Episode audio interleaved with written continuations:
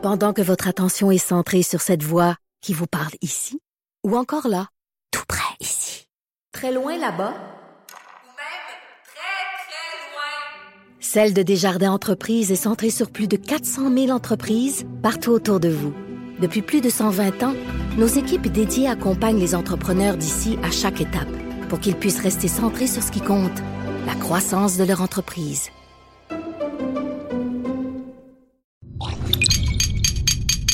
Cube Radio. On a vraiment travaillé fort pour essayer de revenir au match, mais on se creuse des trous euh, par moment. Vous posez des questions, comment tu expliques ça? Ben, je sais pas. T'as-tu demandé la question aux joueurs? Jonathan Trudeau. Joe, Trudeau et Maude Boutet. Franchement dit. Cube, Cube Radio. Bon mardi, aujourd'hui on est le 28 janvier 2020. On passait avec le piton collé. Quoi, c'est le creusage de trous, monde, euh, qui te fait rire? On se creuse des trous. On a, ça n'a pas bien été, ça n'a pas bien été hier. Des trous. Ça n'a pas été un bon match. Ça n'a pas un bon match. C'est non, ben bon ça. Bon. Mats. Un match. C'est un match Ah, de hockey. Carré, euh, Carré a joué un bon match, mais euh, on s'est creusé trop le trou. Moi, ça a mieux passé. Je l'ai regardé au Saint-Hubert hier avec mon chum puis son ami. C'était bien Ah, bon. ouais, ça a été un bon match. On creuse Une des frite, trous, ça. un but de l'adversaire. Une frite, un but de l'adversaire. Ça passe on, bien. on- on creuse des trous, mais c'est parce qu'il y a un problème avec la Zamboni. La, la carte est pas assez dure pendant les matchs. On creuse des trous, puis on, on tombe dedans. Ah, c'est ça le problème, c'est la glace. Ok, ok, ok. Hey, bienvenue à Cube Radio. Bienvenue dans Franchement dit. Mon nom est Jonathan Trudeau.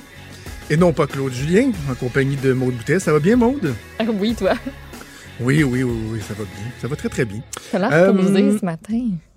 Je- J'ai le goût de te parler comme ça. Ah oui, Ouais, on va je se me faire des sens, je me sens tranquille le matin. Oui, non, Ouais, moi, je- il y a des shows des fois qui, euh, qui s'organisent plus. euh, tu me pardonneras l'expression Yanks une gosse. Ouais. ce matin, c'est un peu comme ça. Là, quand tu as l'impression que finalement, tout ce que tu essaies ne fonctionne pas et ultimement, Tout quand tu as des gens de qualité comme Mathieu Boulay, le meilleur recherchiste au monde, euh, qui travaille d'arrache-pied, ben, finalement, on a un, on a un ex- un excellent show, euh, comme toujours, pour vous, bien balancé, des invités super pertinents. Euh, quelques petits trucs politiques que je veux aborder avant de faire mon, co- mon commentaire éditorial, qui lui aussi sera politique. Donc, allons-y tout en politique. J'en glisse un mot à Richard Guy Nantel, là. Ben oui, je voulais t'en C'est une parler. joke, là. Je sais que c'est un humoriste, mais c'est une joke, là. Et sais-tu quoi? Je m'en vais le voir en spectacle. Ça, ça donne de même. là. Je m'en vais le voir en spectacle la semaine prochaine. OK? Je, je, Ok. je, je me demande s'il y a déjà des petits. euh, Ben, petits tu- oui, oui, oui, porte attention, tu nous, euh, tu nous rapporteras ça. que je vais Parce que- recevoir un flyer du PQ à mon entrée, à ma sortie? Ben là, ça, Vous m'envoyez confuse. Mais le problème, c'est que, dans le fond, lui, ce qu'il voudrait, je pense, entre autres, c'est que s'il y a des sympathisants péquistes qui vont à ces shows avec des t-shirts, on veut Guy comme chef, euh, qui donnerait des, des- des petits flyers, comme tu dis, à l'entrée, lui, il dit Hey, Je veux pas que ce soit comptabilisé dans mes dépenses comme si c'était une activité que je faisais dans le cadre de la course à la chefferie parce que je suis juste là pour faire mon travail. Mais tu sais, c'est fou frette, là. Ça tient pas la route, là. Je m'excuse, mais si ta face est dans le journal local avant, après ton spectacle, parce que tu as donné un spectacle et que c'est mentionné que tu es candidat à la chefferie, qu'il y a des gens qui sont arrivés avec des, des- des pancartes du PQ, que tu le veuilles ou non, ça doit être comptabilisé comme une dépense électorale. Comme si tu as un groupe qui t'appuie dans le cadre d'une élection et qui fait des grosses publicités avec ton nom dessus, là, ben déjà, ça se peut qu'ils disent Excuse-moi, là, mais ça t'a aidé en bout de ligne. Ouais. Donc, je vais le considérer comme étant euh, une, une dépense. Parce que sa, sa première demande, là, celle de, de- de s'entendre sur les dates de débat, à la limite, je considère que les faire. candidats, ben, les candidats devraient toujours essayer de s'entendre sur Mhm. les dates, mais ça devrait pas, le calendrier de- ne devrait pas être établi en fonction des exigences et des spectacles de M. Nantel puis de où il va être. Fait que, mais bon, c'est la moins pire euh, de la gang. Mais celle-là, de, de- de- la- pour ce qui est des dépenses, je trouve que ça ne tient pas la route. Et la pire de ces propositions est vraiment celle de faire sauter le, le- le critère de débourser 5 pour adhérer Ben oui. euh, comme non-membre, si on veut. C'est un 5 symbolique qui dit que ben, on adhère au principe du Parti québécois et ça nous donne le droit de voter parce qu'eux disent que ce ne soit pas uniquement les militants, ça va être aussi les, euh, sympathisants. Bon, comme Richard et moi, on, se dit, on se questionne à la base un peu sur la pertinence de cette habitude-là là, que, certains partis euh, ont pris. Ben, lui, il dit, c'est parce que j'ai plusieurs dizaines de milliers sur mon compte Facebook qui, eux, pourraient devenir des sympathisants, mais pas si on leur demande de payer 5 piastres. Ben, c'est parce que c'est justement, ben, ils sont pas prêts à devenir sympathisants. Là. Ben, c'est sympathisant, c'est 5 piastres. Si t'es pas prêt à payer 5 piastres, t'es pas prêt à être sympathisant. Ciao, bye. C'est tellement pas compliqué. du parti et non pas juste un fan de Guy Nantel. Non. sinon, ça tient pas la route, ça marche pas. Ça ne marche pas. Fait que, puis tu sais, il partirait avec une longueur d'avance bien trop importante. C'est pour ça que je disais à la blague, sa, Mm. sa prochaine demande, ça va être quoi? De donner les clés de la permanence, là, tu sais, de- donnez-moi les clés du bureau du PQ, là. m'aller mettre mes petits cadres tout de suite, m'afficher mes billets d'or, mes trophées, puis euh, m'arranger à la place avant que j'arrive. Ça n'a pas de bon sens. Mm. Euh, donc, euh, et j'ai une source au Parti québécois, une bonne source, euh, Maud, qui m'a dit que ce critère-là, là, Ouais. le 5 piastres, ça passera jamais. Non, hein. Il réussira pas à Pas faire euh, surprise. passer ça. Donc, euh, on va suivre ça. Sinon, as-tu vu, as-tu vu de ça? quoi tu veux qu'on Ma préférée, toi. Martine. Ouellette, Hey, comme je- une biographie. Écoute, parle-moi-en parce que tout ce que j'ai entendu dans le bureau, c'est Hey, Martine Ouellette, elle lance une biographie. T'es-tu bien dans Puis là, j'étais coton ouaté? comme, hein? Mais elle vient pas de lancer. Là, attends un petit peu. Là, elle a un magazine. Ouais, magazine, OK. Ben oui, un magazine papier sur la souveraineté. Yes! Oh, wow! Tout le monde sait qu'en 2020, là, c'est le bon moment de te relancer dans un média imprimé. Là. Yes! Yes, yes, yes, yes. Puis là, elle, elle a pas déjà un livre, me semble. Il y a pas un Bah, livre qui vient pas. de sortir de sur un sujet X? J'ai- peu de temps à, à consacrer à la lecture des œuvres littéraires. OK, de- fait que là, la prochaine étape de sa vie, c'est la biographie. La biographie où, euh, qui s'appelle euh, Oser déranger, Ah. où elle dit Je ne fais pas les choses à moitié. Je m'enflamme comme l'amadou pour les causes qui me tiennent à cœur. Connaissais-tu ça, toi, s'enflammer comme Je l'amadou? m'enflamme comme l'amadou. Ça vient d'où, ça? Je sais pas. J'ai fait une recherche, j'ai vu ça dans un livre, là, flammer, euh, s'enflammer comme l'amadou. Ah. Ou quelque chose qui s'enflamme pas pire. Elle aurait pu dire je pogne le feu au cul ou. non, pas à Gadou, Fred, Amadou! Non, non, même moi pas la compagnie créole. Ça allait bien. une lettre. Ça allait bien, même moi pas la compagnie créole, j'étais de bonne humeur. Euh, bref, elle s'enflamme comme l'amadou Oh. pour euh, les causes qui lui tiennent à cœur. Lorsque les enjeux sont majeurs, la tiédeur n'est pas ma température préférée. C'est tellement, c'est tellement fourni ballonné, là. C'est vraiment fourni ballonné. Mais juste te dire que ce que Martine Ouellette euh, affirme, semble-t-il, parce qu'elle attaque bien, bien, bien du monde là-dedans, il paraît, euh, elle dit qu'elle a fait face à beaucoup de paternalisme et de sexisme dans son passé en politique provinciale et euh, fédérale. Elle donne en exemple le fait que son chef de cabinet s'était abstenu de procéder aux embauches nécessaires après sa nomination comme ministre des Ressources naturelles. Elle dit J'ai toujours senti qu'il m'a pas respecté. Je suis certaine que si j'avais été un homme, il aurait pas agi de la même façon. Voyons donc. T'es nommé chef de cabinet. Il y a un gouvernement qui est formé. T'es nommé chef de cabinet. Ils font rencontrer ta ministre. Ta première job, c'est de former le cabinet, d'embaucher du monde. Mhm. Alors, Martine Ouellette dit que ce gars-là restait deux pieds sur le pouf. Elle dit Non, on me tente pas. J'engage pas personne parce que t'es une femme.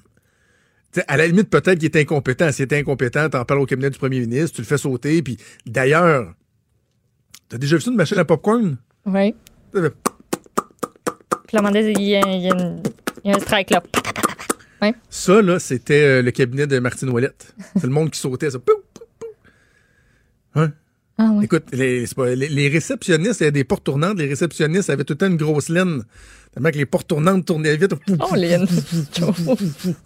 un gros ventilateur.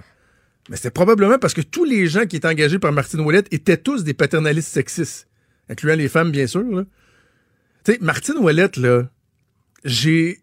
Dans, dans, dans, mon passage en politique, depuis que je suis analyste politique, j'ai jamais entendu un consensus aussi euh, sans équivoque par rapport à ce qu'était Martine Ouellette comme politicienne.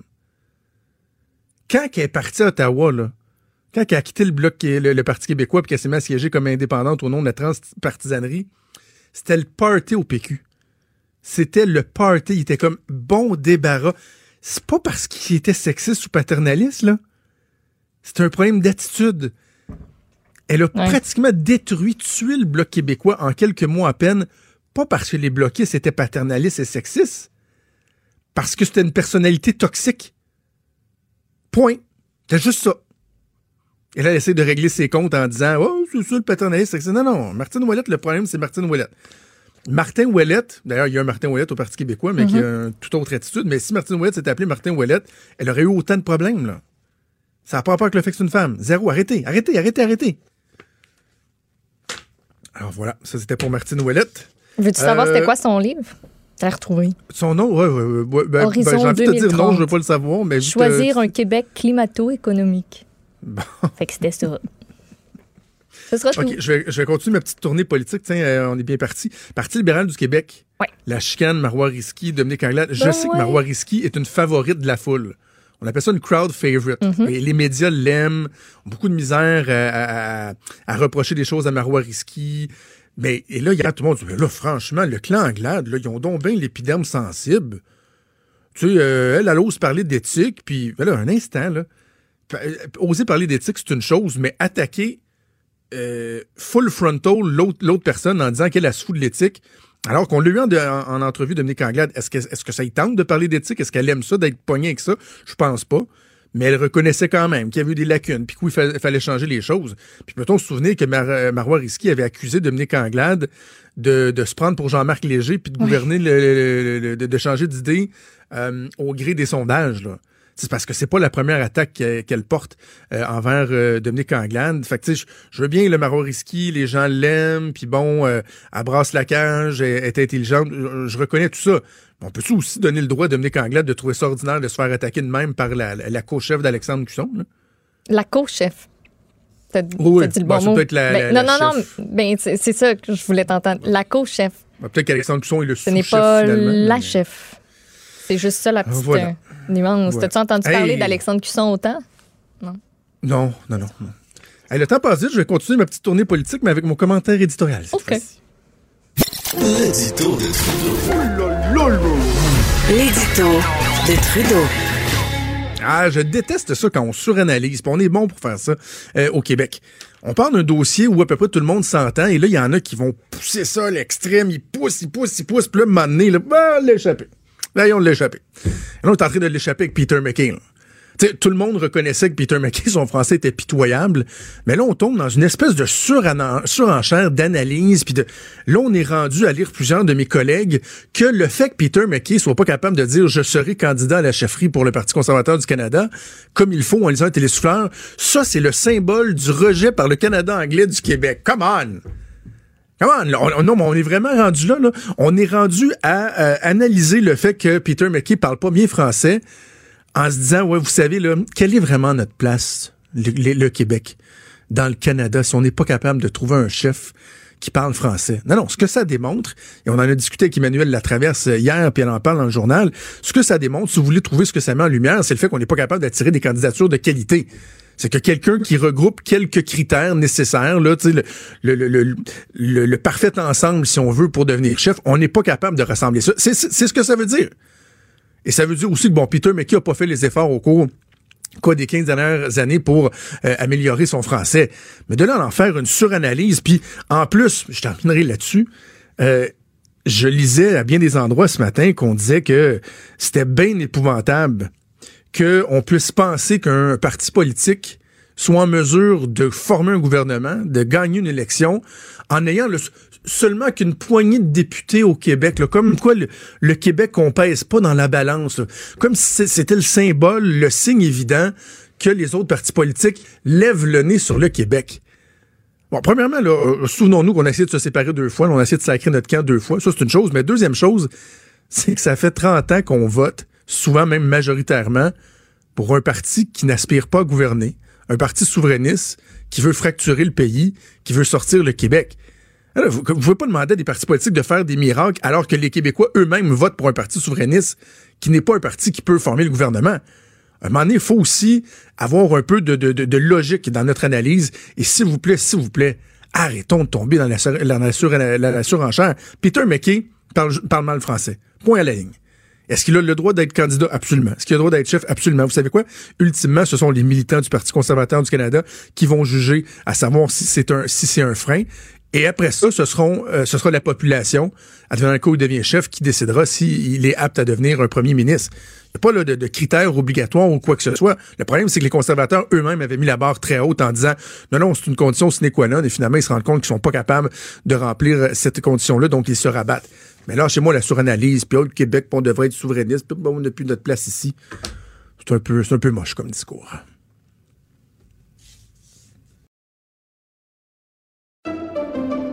Pendant que votre attention est centrée sur cette voix qui vous parle ici, ou encore là, tout près ici, très loin là-bas, ou même très très loin, Celle de Desjardins Entreprises est centrée sur plus de 400 000 entreprises partout autour de vous.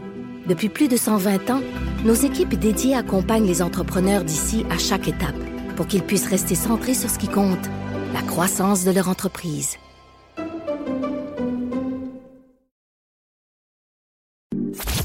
Franchement dit. Jonathan Trudeau. Et Maude Boutet.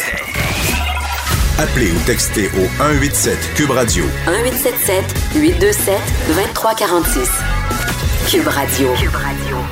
Bon, depuis une semaine, on parle beaucoup, beaucoup de l'aide médicale à mourir hein, avec euh, l'initiative gouvernementale qui avait été annoncée. Il y a eu un premier recul, un deuxième recul. D'ailleurs, soulignons au passage que ni la ministre de la Justice, Sonia Lebel, ni la ministre de la Santé, Daniel McCann, euh, sont disposés à faire des entrevues au lendemain de cette annonce-là, ce qui Oui. est assez particulier. Toutes les demandes sont refusées, alors que le gouvernement devrait euh, s'expliquer sur l'environnement légal autour de cette question-là, mais également sur toute, évidemment, la question médicale. Bref, on parle beaucoup de l'aide médicale à mourir. On mentionne la réalité, le, fait que euh, les, les troubles de santé mentale sont au cœur du questionnement, mais on parle pas beaucoup de la santé mentale. Pourtant, on est dans une semaine où on va en parler énormément avec euh, Belle Cause pour la cause, etc. Je pense que c'est important d'en parler. Et euh, il y a une lettre ouverte qui, euh, qui nous a interpellés ce matin dans Le Soleil, qui a été écrite par une psychologue qui est, qui est chercheuse spécialisée en santé mentale et en prévention du suicide. Elle est également professeure agrégée au département de psychoéducation de l'Université du Québec à Trois-Rivières, l'UQTR. Et je parle de Georgia Vracas et on va discuter avec elle donc du contenu de cette là. Bonjour Madame Vracas. Bonjour. Euh, je disais juste, et c'est toujours intéressant qu'on présente nos invités, on fait un peu leur euh, leur CV hein, pour euh, pour les présenter, pour établir leur euh, leur crédibilité. Clairement, vous êtes une personne bien placée pour en parler de par votre formation euh, professionnelle, mais au niveau personnel, euh, là aussi, vous êtes très bien placé pour parler de la, la réalité des problèmes de, de santé mentale, notamment des, de, de la dépression majeure. Hein? Oui, en effet. euh, c'est pour ça que j'ai choisi, en fait, de, de- d'écrire euh, euh, cette lettre ouverte et accepter et faire une entrevue avec Brigitte Breton dans Le Soleil parce Mhm. que je me suis dit qu'on entend souvent les voix bon de, de professionnels plus bon de santé mentale euh, ou d'autres des chroniqueurs etc mais euh, la voix la- les voix des personnes vivant avec euh, des troubles mentaux sont peu présentes en ce moment Parce que vous, donc, sans rentrer dans, les détails de votre vie personnelle, la dépression majeure, ça fait partie de, votre vie, de votre réalité depuis de nombreuses années, parallèlement euh, au travail que vous faites au niveau professionnel. Oui, ben en fait, euh, comme euh, plusieurs personnes, en fait, euh, moi c'était euh, suite au décès de mon père euh, que bon, ça, a commencé. Euh, évidemment, euh, j'ai eu des, des périodes euh, qui allaient bien euh, parce que je suis allée chercher de l'aide, évidemment. Et euh, dernièrement, ben aussi le, le, dernier, épisode que j'ai eu, en fait, euh, je suis allée chercher toute l'aide possible pour euh, m'en sortir. Donc, euh, c'est ça, c'est mon message aussi, c'est c'est possible et il y a de l'espoir. Donc, Ouais, c'est ça. euh, c'est c'est ça. C'est et il y a des ressources. Euh, ben, euh, mais le problème, c'est qu'ils sont pas accessibles à tout le monde. Et, et c'est intéressant parce que là, vous dites le message, c'est de dire aux gens qu'il y a de l'espoir, mais euh, vous, vous abordez ce, cet angle-là dans votre lettre ouverte, le fait qu'il y a une espèce de double message qui est envoyé aux gens. D'un côté, lorsqu'on parle de sensibilisation, lorsqu'on parle euh, du suicide, de, de, de, nos résultats, euh, de notre bilan qui est mauvais au Québec, encore trois suicides euh, par jour en moyenne, on dit aux gens non, non, il y, a- il y a de l'espoir, mais parallèlement à ça, on dit, ben vous savez, euh, ça se peut qu'on vous offre aussi le suicide comme, comme option là, de dernier recours. Ben, en fait, euh, il faut voir aussi que dans, depuis 1999, euh, le taux de suicide euh, en général a diminué au Québec. Donc, il y a eu quand même la stratégie euh, à l'époque en 98, la stratégie euh, de prévention, nationale de prévention du suicide. Euh, depuis ce temps-là, il n'y a pas eu de renouvellement de la stratégie, sauf que la ministre a nommé que, que c'était une priorité, donc que, que nouvelle stratégie, une nouvelle politique en fait serait, serait mise en place. Mais au niveau du suicide, il y a eu beaucoup d'avancées. Euh, ce que évidemment, bon, on peut l'expliquer par plusieurs choses, mais on peut aussi voir que les intervenants sont sont bien euh, formés, pardon. Euh, il y a plusieurs programmes euh, de centres de prévention de suicide. Donc, à ce niveau-là, l'aide existe. Et, de l'autre côté, comme je disais dans la lettre, c'est ça, c'est comme on vous dit, on nous dit, en fait, avec le message potentiel, on ne sait pas qu'est-ce qui va se passer, là, mais il y a l'option pourrait, la mort pourrait être une option Avec euh, la nouvelle loi. Donc, c'est ça qui est contradictoire. Et la semaine prochaine, c'est la semaine de prévention du suicide. De, je pense que demain la journée Belle cause pour la cause. Mhm. Euh, donc, euh, qu'est-ce qui se passe là? Il y a un message flou. Et en plus, euh, le plan d'action santé mentale euh, de notre ministre, euh, ministère de la Santé, euh, est axé sur le rétablissement des personnes vivant avec un trouble mental, c'est-à-dire on avance, on se reconstruit. Oui, la maladie mentale, bon, fait partie de nous, de notre passé, mais on avance, on se reconstruit. Euh, Madame Vracas, on parle euh, beaucoup de l'aide médicale à mourir. Puis, moi, personnellement, je pense que c'est un questionnement qui, euh, euh, qui est pertinent. On doit le faire euh, de manière sereine et tout ça. Mais est-ce que parallèlement, on devrait davantage aussi se questionner sur l'aide médicale à vivre? En plus de parler de l'aide mé- de l'aide médicale à mourir, lorsqu'on parle de, de- de ce qu'on est capable de faire en santé mentale, vous vous dites qu'on accuse un retard assez important Oui. à ce niveau-là. Oui, c'est dans ce sens-là. En fait, c'est que on peut pas dire que tout est fait actuellement au niveau de la santé mentale et les troubles mentaux. Les gouvernements, euh, je, je pourrais pas vous dire lequel, là, mais il me semble que le dernier a, euh, a coupé beaucoup euh, au niveau de la santé publique. Donc la promotion prévention en santé mentale. Donc quand on, travaille en amont, ben si on coupe, Mhm. on, on, on, on, on diminue pas, on n'aide pas à diminuer euh, l'apparition de troubles mentaux. Euh, il y a aussi le fait que euh, la psychothérapie n'est pas euh, facilement accessible. Euh, il y a des listes d'attente euh, euh, dans le public et le privé, ben c'est pas tout le monde qui peut se le permettre. Et au niveau euh, euh, pour moi, c'est très important le fait que euh, la recherche en psychiatrie, en santé Oui. mentale, bon, on n'a pas, on se base sur ce que la personne nous dit uniquement et ce qu'on observe quand elle vient dans notre bureau euh, pour poser un diagnostic et un traitement, évidemment. En conséquent, donc, euh, il nous faut plus de recherche fondamentale euh, euh, pour nous apprendre plus sur le fonctionnement euh, du cerveau et les impacts, euh, le développement de la dépression euh, et autres troubles, évidemment, pas juste la dépression. Quand, quand vous dites qu'on est en retard sur, euh, sur la recherche en psychiatrie, est-ce que vous parlez euh, globalement ou particulièrement au, au Québec? Et si c'est le cas, de qui Non. on peut s'inspirer de, de, de, de ce qui se fait ailleurs dans, dans le monde, par exemple? En fait, euh, non, je pense que c'est en général euh, parce que c'est c'est quand même euh, euh, bon, ça intéresse. Il n'y a pas très longtemps encore, on, on mettait les gens dans des asiles. Là, on sait euh, que Ah oui. donc c'est très tabou. Il y a cet aspect-là aussi qu'il ne faut surtout pas oublier, qui est c'est beaucoup plus tabou quand on parle de troubles mentaux que genre euh, un cancer, ok? Donc euh, il y a tout cet aspect de tabou, stigmatisation qui entoure ça. Euh, on en parle de plus en plus. euh, comme on voit, mais ça suffit pas à juste en parler parce que la personne peut aller sur euh, Twitter puis euh, taguer belle cause pour la cause et dire oui bonjour je, je, je souffre de euh, trouble bipolaire par exemple Mhm. mais mais après qu'est-ce qu'on fait avec ça? Pourquoi vous pensez que c'est tabou encore, vous qui, euh, qui, euh, qui, qui baignez dans ce sujet-là euh, au quotidien? Pourquoi est-ce que c'est encore tabou alors qu'effectivement on a l'impression qu'on qu'en surface on en parle de plus en plus, mais il subsiste un tabou important? Ben, je pense que c'est parce que c'est on, comprend pas euh, beaucoup. Euh, Il y a beaucoup de choses qui sont inconnues. Il y a aussi les euh, des mythes par rapport à, euh, à certains troubles mentaux, par exemple la schizophrénie, qui sont véhiculés dans les médias, dans des films, etc. Il y a aussi c'est c'est pas visible, c'est pas comme un bras cassé. Donc la personne qui est en dépression, qui est pas capable de se lever de son lit parce qu'elle est littéralement incapable, elle n'a pas d'énergie, elle, elle- elle souffre. Les gens ont tendance à dire ben allez euh, sors de ton lit, on va aller prendre une marche, ça te faire du bien. Mais on dirait pas nécessairement la même chose à quelqu'un qui a une jambe cassée. On dirait ben sais, prendre le temps de de, de, de, de, soigner avant qu'on aille prendre une marche.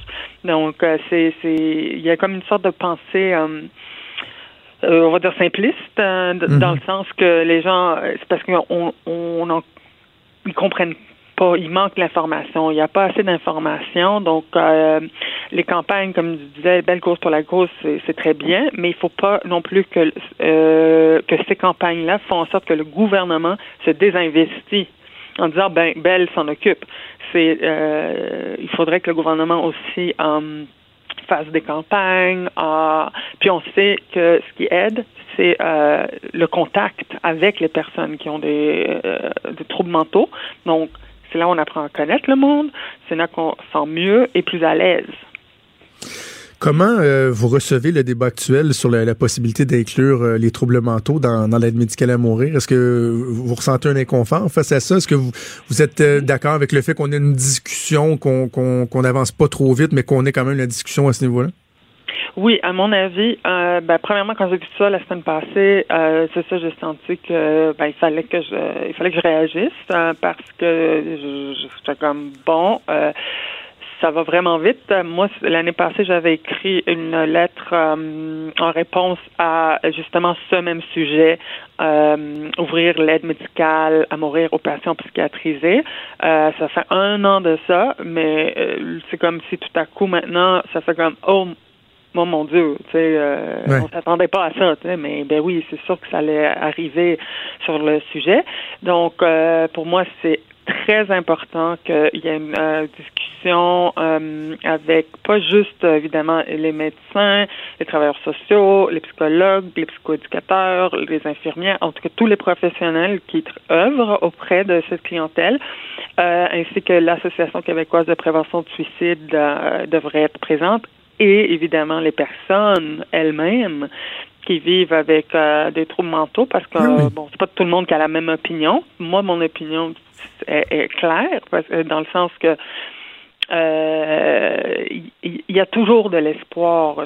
On travaille, euh, on est formé à aider les gens à trouver comme une raison de vivre ou à, à aller mieux, évidemment. Ça veut pas dire que ça marche à tout coup, mais il y a de l'espoir. Donc, euh, avant d'arriver à dire euh, bon ben ok, on a tout fait, euh, ouvrons l'aide médicale à mourir, c'est parce qu'on n'a pas tout fait Ouais, encore. c'est ça. Je, dans les, euh, les critères pour, euh, pour euh, obtenir l'aide médicale à mourir, bon, il y a six critères. Il y en a un qui vient de sauter là, avec le jugement, celui de, de- de fin de vie. Il y a un des critères qui est d'être apte à consentir aux besoins. De, de, votre, euh, de votre position de, de psychologue, de chercheuse, est-ce que vous considérez qu'une personne qui vit avec un, un trouble mental, donc qui serait considérée comme étant très grave, qui répondrait aux autres critères, si on veut, peut-elle être considérée comme étant apte à consentir euh, aux besoins si on parle d'une personne euh, dans un épisode euh, schizophrénique ou sais, est- est-ce que vous considérez que ce critère-là peut être rempli dans, dans, ces conditions-là? Je pense que ben, la, question est complexe parce que tant que, bon, pour moi, tant qu'une personne n'est pas, disons, euh, sous curatelle ou qu'elle quelqu'un qui, signe pour elle, elle devrait être apte à, se prononcer sur ce dont elle a besoin. C'est sûr que si on est, on parle de quelqu'un qui est en plein épisode psychotique, ce n'est peut-être pas le, c'est pas le temps justement de de, parler de, de, de ces sujets-là parce que la personne est en crise. Euh, donc, et c'est la même chose pour la dépression euh, et, et trouble bipolaire, peu importe. C'est que quand on est dans la période euh, de crise ou quand on est dans une période particulièrement euh, disons, lourde, difficile, où on, on ressent énormément de souffrance, puis on a l'impression qu'on pourra jamais s'en sortir. C'est sûr que euh, notre vision, euh, on a comme une vision en tunnel. On voit, on voit comme au fond du tunnel, la seule option. Euh, ah ben, je veux arrêter de souffrir. euh, le suicide pourrait être non, ok. Mais la question est, est-ce que la personne veut mourir ou est-ce qu'elle veut arrêter de souffrir? Donc, Ouais, c'est euh, ça. c'est ça. Donc, la même chose, il faut se poser ces questions-là. Donc, euh, personne veut mourir. Personne, euh, on est des êtres humains, on veut sur, la survie, c'est important. C'est d'arrêter de Euh, souffrir. C'est d'arrêter de souffrir. Donc, tu sais, on offre les services et que moi, comme par exemple, moi, j'ai accès à, parce que je peux me permettre d'avoir des services que peut-être quelqu'un d'autre qui n'a pas les moyens de le- se les payer n'aurait pas accès à ces services. Donc, on sait ce qui fonctionne selon la recherche à date. Là, c'est sûr qu'il faut encore de la recherche pour aller plus loin, mais on sait ce qui fonctionne. Euh, puis ça, je l'avais déjà écrit aussi l'année passée. C'est qu'il faut que faire le choix comme société et comme gouvernement d'investir dans ces choses-là, dans promotion, prévention, la psychothérapie, la recherche. Ça, je, je reviens là-dessus parce qu'on est en retard. Euh, les interventions, euh, avoir plus de psychologues euh, dans le réseau qui euh, qui ont la place pour pratiquer euh, parce qu'il y en a beaucoup qui quittent le réseau étant donné que bon les conditions sont pas faciles du tout. Donc, il faudrait retrouver un moyen de ramener ce monde-là et, euh, et, et le rendre accessible aux, aux gens qui en ont besoin.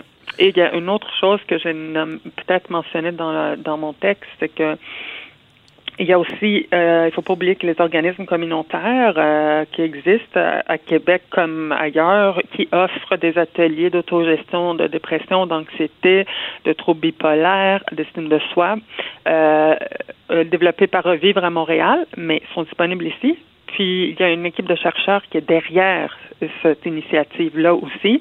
Donc c'est validé, ça fonctionne. C'est juste que c'est peu connu des, des, des- des gens.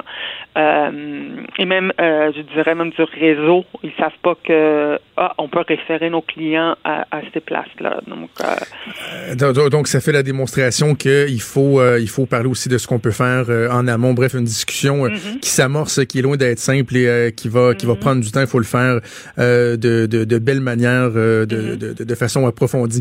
Georgia Vracas, je rappelle, vous êtes psychologue et chercheuse spécialisée en santé mentale et en prévention du suicide, également professeur agrégé au département de psychoéducation à l'Université du Québec à Trois-Rivières. Merci beaucoup de nous avoir parlé aujourd'hui. ben, merci beaucoup. Euh, bonne journée à vous. Merci, au revoir.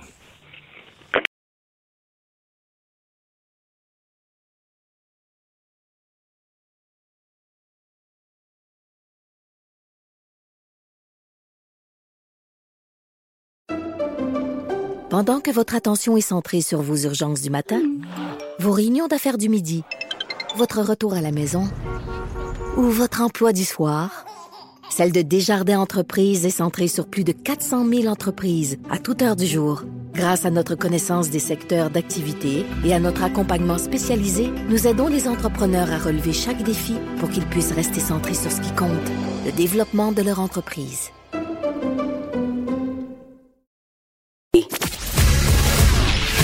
Il est franc et nuancé. Jonathan Trudeau. La politique lui coule dans les veines. Vous écoutez Franchement dit. Il y a un article du Journal de Québec, Journal de Montréal, qui attire beaucoup l'attention, hein, Maude, euh, dans la section euh, argent, euh, avec le titre Vers un recours de centaines de millions contre 10 assureurs. Ce qu'on apprend, c'est qu'il y a une demande d'action collective qui a été déposée euh, en cours supérieure vendredi dernier contre 10 compagnies d'assurance. Ce que la requérante allègue, c'est que certains assureurs tiendraient compte des accidents non responsables lorsque vient le temps de renouveler ou de signer une nouvelle police d'assurance, Ben ce qui oui. évidemment peut faire euh, monter les primes. Alors qu'on dit normalement, ben c'est ça, même si je suis pas responsable, euh, ça devrait pas être de ma faute. Ça soulève toutes sortes de questions. On va en parler avec nul autre que l'homme fort de l'assurance, Louis Cyr, qui est au bout du fil. Bonjour Louis. Oui, bonjour. Euh, Louis, premièrement, est-ce que c'est réaliste ce recours euh, collectif-là quand on, on regarde l'état des lois concernant euh, l'assurance et tout ça? Est-ce que, euh, à votre, votre avis, on, on a des chances de voir ce, recours, ce recours-là aboutir? Loin de moi l'intention de vouloir mettre de la pression sur la magistrature qui va écouter le recours. Mais je pense pas que ça ait des chances parce que ce qu'ils ah, j'ai pas lu le, le- le recours les allégués au complet mais celui qu'on a dans l'article qui nous dit les assureurs tiennent compte de la réponse à ça ça va être oui. Mais depuis toujours là, pas depuis quelque temps. Ben, les ben, assureurs c'est l'élément qui m'a surpris, ça, moi, Louis, parce que j'avais l'impression... Excusez, allez-y. Non, mais j'allais dire, ça m'a surpris un peu en lisant l'article parce que j'avais effectivement l'impression que c'est pas nouveau que les assureurs peuvent tenir compte d'un accident, même si c'est non responsable. Moi, je m'étais déjà fait dire qu'à partir du moment où il y a un dossier qui est ouvert, euh, ça laisse une trace, je veux pas, dans l'évaluation du dossier par la suite. Et voilà. voilà, et ça, c'est la, la vérité. Donc, je pense pas que les assureurs vont cacher ça. Et je pense à ce moment-là que la solution va être très difficile là, d'accepter un recours ici parce que les assureurs sont, sont discriminatoires et subjectifs dans leurs critères de sélection et de tarification depuis toujours. Maintenant, et c'est permis. Maintenant, Ah oui. on a on a en plus de ça une convention qui s'applique. Cette convention-là est établie dans une loi qui s'appelle la loi sur l'assurance automobile. Et la loi dit la convention doit être créée et la convention doit s'appliquer. La convention dit voici des exemples si votre véhicule est frappé le côté, le devant, le derrière, une autoroute, un stationnement, etc. Les pourcentages de responsabilité du conducteur A et B sont les suivantes. Les assureurs partent de ce barème-là puis disent vous êtes 0, 50 ou 100% responsable. Après ça, chaque assureur indemnise son client. Donc, je suis le responsable, je vous frappe, je suis donc responsable et j'ai pas beaucoup de dommages, je réclame pas.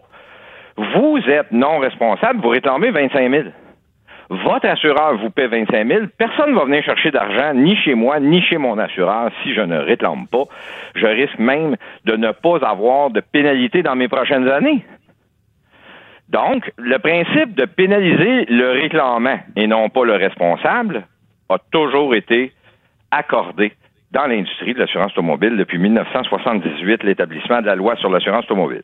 Est-ce que c'est une bonne chose? Est-ce qu'on devrait revoir ces critères-là? Parce qu'en même temps, il y a quelque chose de, de, de fâchant. Parce qu'en plus, moi, moi, je l'ai vécu euh, étant plus jeune. Là, le, je sais pas si, ça existe encore, mais d'être catégorisé comme étant une personne à risque. J'avais eu trois accidents non responsables en l'espace de quelques années.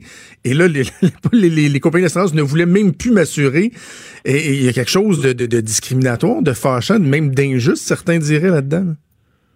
Et c'est tout à fait vrai. Et c'est encore une pratique d'industrie, là. Mais l'envers de ça. Et il faut, faut pas oublier le législateur de 1978. Je vais vous rappeler un petit peu la mémoire pour ceux qui n'étaient pas là. On instaure une loi sur l'assurance automobile. C'est Mme Payette qui chapeaute le tout. Elle divise en deux. La tôle, les humains. Les humains, ça sera l'État, la Société de l'assurance automobile du Québec. Elle enlève le droit de poursuite et elle établit combien vaudra une main, un mort, une tête coupée, etc. Et on est satisfait du règlement qu'on a? Vous me direz non. Mais on a décidé de le faire comme ça. Dans la tôle, encore une fois, on dit chacun paiera pour son client, puis pas de recours. Ce que le législateur a voulu, c'est sortir de la prime d'assurance pour la garder toujours éternellement le plus bas possible, tous les frais juridiques qui viennent avec les recouvrements. C'est tout.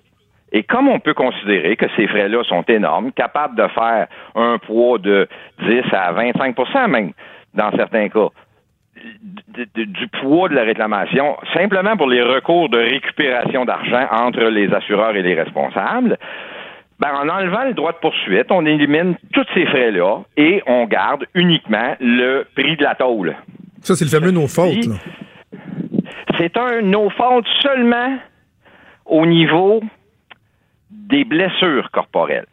Le no fault n'existe pas au niveau de l'assurance automobile pour la tôle, mais par contre, on a un barème qui dit si tu as frappé par l'arrière, c'est 100% responsable. Et là, c'est pas ouais, mais il n'y avait pas ces lumières. Non, c'est 100%, le barème le dit. Donc, il y a un principe de responsabilité, mais il est étatisé et on enlève une fois le barème établi l'indemnité versée, le droit de recouvrement. Fait que oui, c'est un peu sociétaire, socialiste, mais en bout de ligne, le Québec est quand même la province au Canada où assurer une même voiture coûte le moins cher. Le principe des, des euh, sans de compagnie là, de, de police qui pardonnent, là, qui disent euh, votre premier accident, on n'en tiendra pas compte. Euh, est-ce, que- est-ce que c'est vrai ça? Est-ce que les compagnies vraiment vont faire ça ou ils vont reporter euh, l'impact sur, sur une prime? Bon, vous avez tout compris. C'est du marketing. Par contre, est-ce que c'est vrai? Oui, c'est vrai. Mais comment ça fonctionne? c'est qu'on va vous pardonner votre première, mais on va pas l'oublier si vous n'avez deux. Si vous n'avez deux, on va pas en compter une. On va en compter deux. Ah, OK, OK, OK. OK? Puis quand on en compte deux, là, ça fait mal. Là, c'est plus du 10-15% c'est du 40-50. Fait que, oui, on oublie la première, mais on n'oublie pas la réclamation. Elle reste au fichier central automobile, etc. Donc, elle sera tenue en compte dans l'avenir, mais pas dans votre renouvellement si vous restez avec votre même assureur. Oui, ça c'est vrai. OK, bon, on va suivre ça. Donc, c'est une demande hein, de recours qui a été déposée. Ça doit être euh, approuvé euh, par un juge et euh, éventuellement même débattu euh, en cours. Mais on comprend que selon selon vous, Louis Cyr, les chances que euh, ça aide l'avant, que les gens aient effectivement euh, des dédommagements, euh, c'est assez mince, assez mince. Bon, on va continuer de suivre ça euh, ensemble. Louis Cyr, l'homme fort de l'assurance, merci beaucoup. Nous avons parlé. Merci à vous. Merci, à la prochaine. Euh, donc, Maud, on aura compris que ça arrivera probablement pas. Là. Non, probablement pas. Puis pendant tout ce temps-là, moi, je suis en train de me dire, Colin, que je suis pas bonne dans ces affaires-là. Moi, les assurances, puis les primes, les pas primes, les reports, les... On peut, on pourrait pas avoir un cours au secondaire, mettons, pour nous apprendre ce genre d'affaires-là. Ça aurait été tellement pratique dans ma Les vie, syndicats me voudront pas. Les syndicats voudront pas, je te le dis. Mais euh, ça, l'histoire, là, je l'ai- évoqué tantôt, d'être euh, catégorisé comme une personne à risque. Là. Ben oui, toi, trois. C'est tellement injuste. Moi, Avoue. j'ai été tellement bad lucky, Maude, Ouais. en l'espace de deux ans. J'ai eu, euh, je pense que j'ai déjà raconté, là, mais j'ai eu euh, ma, pre- ma première voiture, une Hyundai Scoop avec un rouge flamboyant, toit ouvrant, manuel, toi, euh, ça, allait bien cette affaire-là, mais, le- affaire. mais le moteur, il allait pas super bien, tu sais, il y avait comme une fuite d'huile dans la tête du moteur, mais euh, et Oh, le les était lousse. Le haut était lousse. Fait que premier truc qui m'est arrivé, je roulais sur le boulevard Curie-Labelle euh, à Laval. Il a revolé. Les fenêtres ouvertes, euh, petite cigarette à la main, je fumais dans le temps, j'écoutais de la musique. Et là, à un moment donné, mon hood a arraché. Puis il est Non. venu s'effoirer dans le pare-brise, qui lui a éclaté un million de morceaux. Ben Mais là, oui. c'est que je roulais comme à pas loin de 80 km heure. Là. Je, je respectais pas nécessairement les limites de vitesse. Euh, et là, tu vois plus rien. Là. Tu vois juste dans tes fenêtres de côté. Alors là, j'ai- il a fallu que, que, que je freine, puis bon, amène le towing. Et là, ça rentrait dans la catégorie accident sans collision ni versement. Parce que le, le petit crochet, il y avait une défectuosité, il avait lâché, puis donc accident non responsable. Ça allait pas pire. Toujours avec la même voiture, quelques mois plus tard, sur le pont Champlain. euh, moi, je, peux me vanter d'avoir fait fermer le, le pont Champlain dans les deux directions pendant Non. une heure et demie de temps. Ben non. Euh, en l'an vrai? 2000, parce que ma voiture, euh, après avoir été pognée dans le trafic pendant une heure et demie de temps, juste après, à la hauteur de la première sortie après le feu, le pont Champlain, Champlain ma voiture a pris en feu. Sympathique. Dans la voie du Toujours centre, ouais, cette petite tout a Scoop d'un tout rouge flamboyant. Ouais, ouais, ouais. Écoute, le nombre de Hey, blagues qu'on a fait après ça, comme quoi qui était rouge feu, euh, qui était, et- euh, donc la voiture a pris en feu. Mais tu sais, au début, c'était juste, il y avait des gouttes de feu. C'était comme l'huile en feu qui tombait en dessous Ah. du, du moteur. Ma blonde de l'époque et moi, on était sortis euh, assez rapidement. Il faisait moins 40. Et d'ailleurs, j'avais un page à l'époque. C'était, euh, toi, t'as pas connu ça, mais on avait des pages comme des, des dealers de drogue. Et là, j'ai compris que ça servait pas à grand chose, un page, pour appeler des services d'urgence quand t'es euh, à moins 40 Quand t'es sur, euh, sur le pont. non? Il a fallu que quelqu'un arrête un peu plus loin et dise j'ai appelé les pompiers, venez-vous-en dans ma voiture. Puis, mais à cause du trafic, ça a été très très long avant que la police et les pompiers arrivent. Fait que le feu a fini par prendre dans le moteur, la boucane dans l'habitacle, le feu dans l'habitacle. Il à un en moment donné, plus, hein? La tank à gaz, pff, le char a sauté. Ben voyons. Et le char a sauté alors que la police venait d'arriver en arrière de ma voiture. Elle ne pouvait pas passer en avant, le feu était trop gros. Moi, j'étais dans la voiture du bon samaritain en avant. Et là, quand j'ai vu que la police arrivait, puis qu'on avait vu des gars sortir d'un pick-up, c'était des étudiants d'amis policiers qui, eux, s'étaient sentis investis, puis ils étaient allés voir s'il y avait quelqu'un qui était en train de mourir dans le char, tu sais. Puis là, j'étais débarqué en disant, non, non, il n'y a pas personne, tassez-vous, Tassez-vous. Tu sais, j'avais peur que quelqu'un se blesse. Ben oui. Et là, quand j'ai vu la police arriver, je me suis dit, ben, je vais aller les avertir qu'il y a personne dedans. Fait que là, je suis parti en courant, puis je pouvais même pas passer dans la voie de gauche ou dans la voie droite. Il a fallu que j'embarque comme par-dessus le parapet du, euh, du tablier du, pont. là. Puis là, je marchais dans la neige.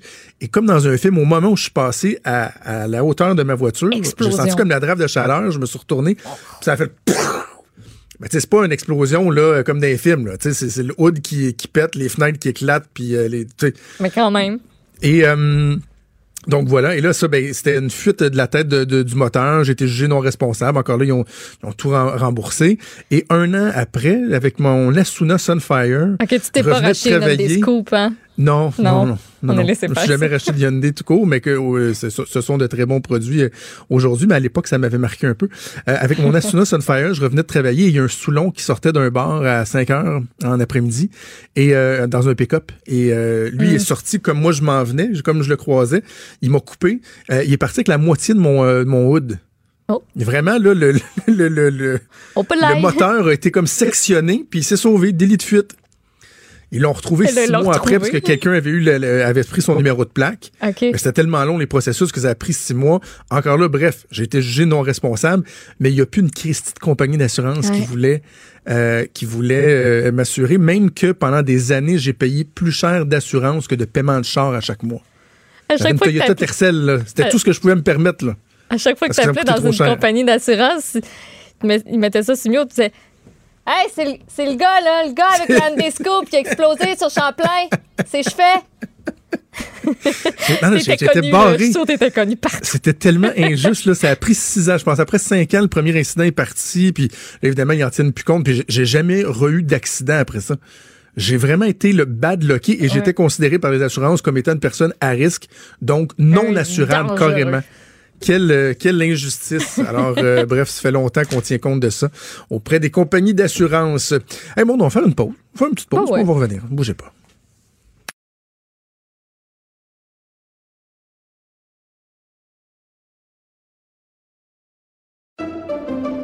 Pendant que votre attention est centrée sur cette voix qui vous parle ici, ou encore là, tout près ici, très loin là-bas, Ou même très, très loin. Celle de Desjardins Entreprises est centrée sur plus de 400 000 entreprises partout autour de vous. Depuis plus de 120 ans, nos équipes dédiées accompagnent les entrepreneurs d'ici à chaque étape pour qu'ils puissent rester centrés sur ce qui compte, la croissance de leur entreprise.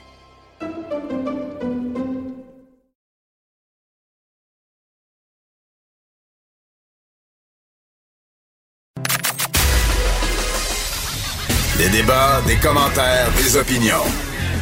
Ça, c'est franchement dit. Cube Radio.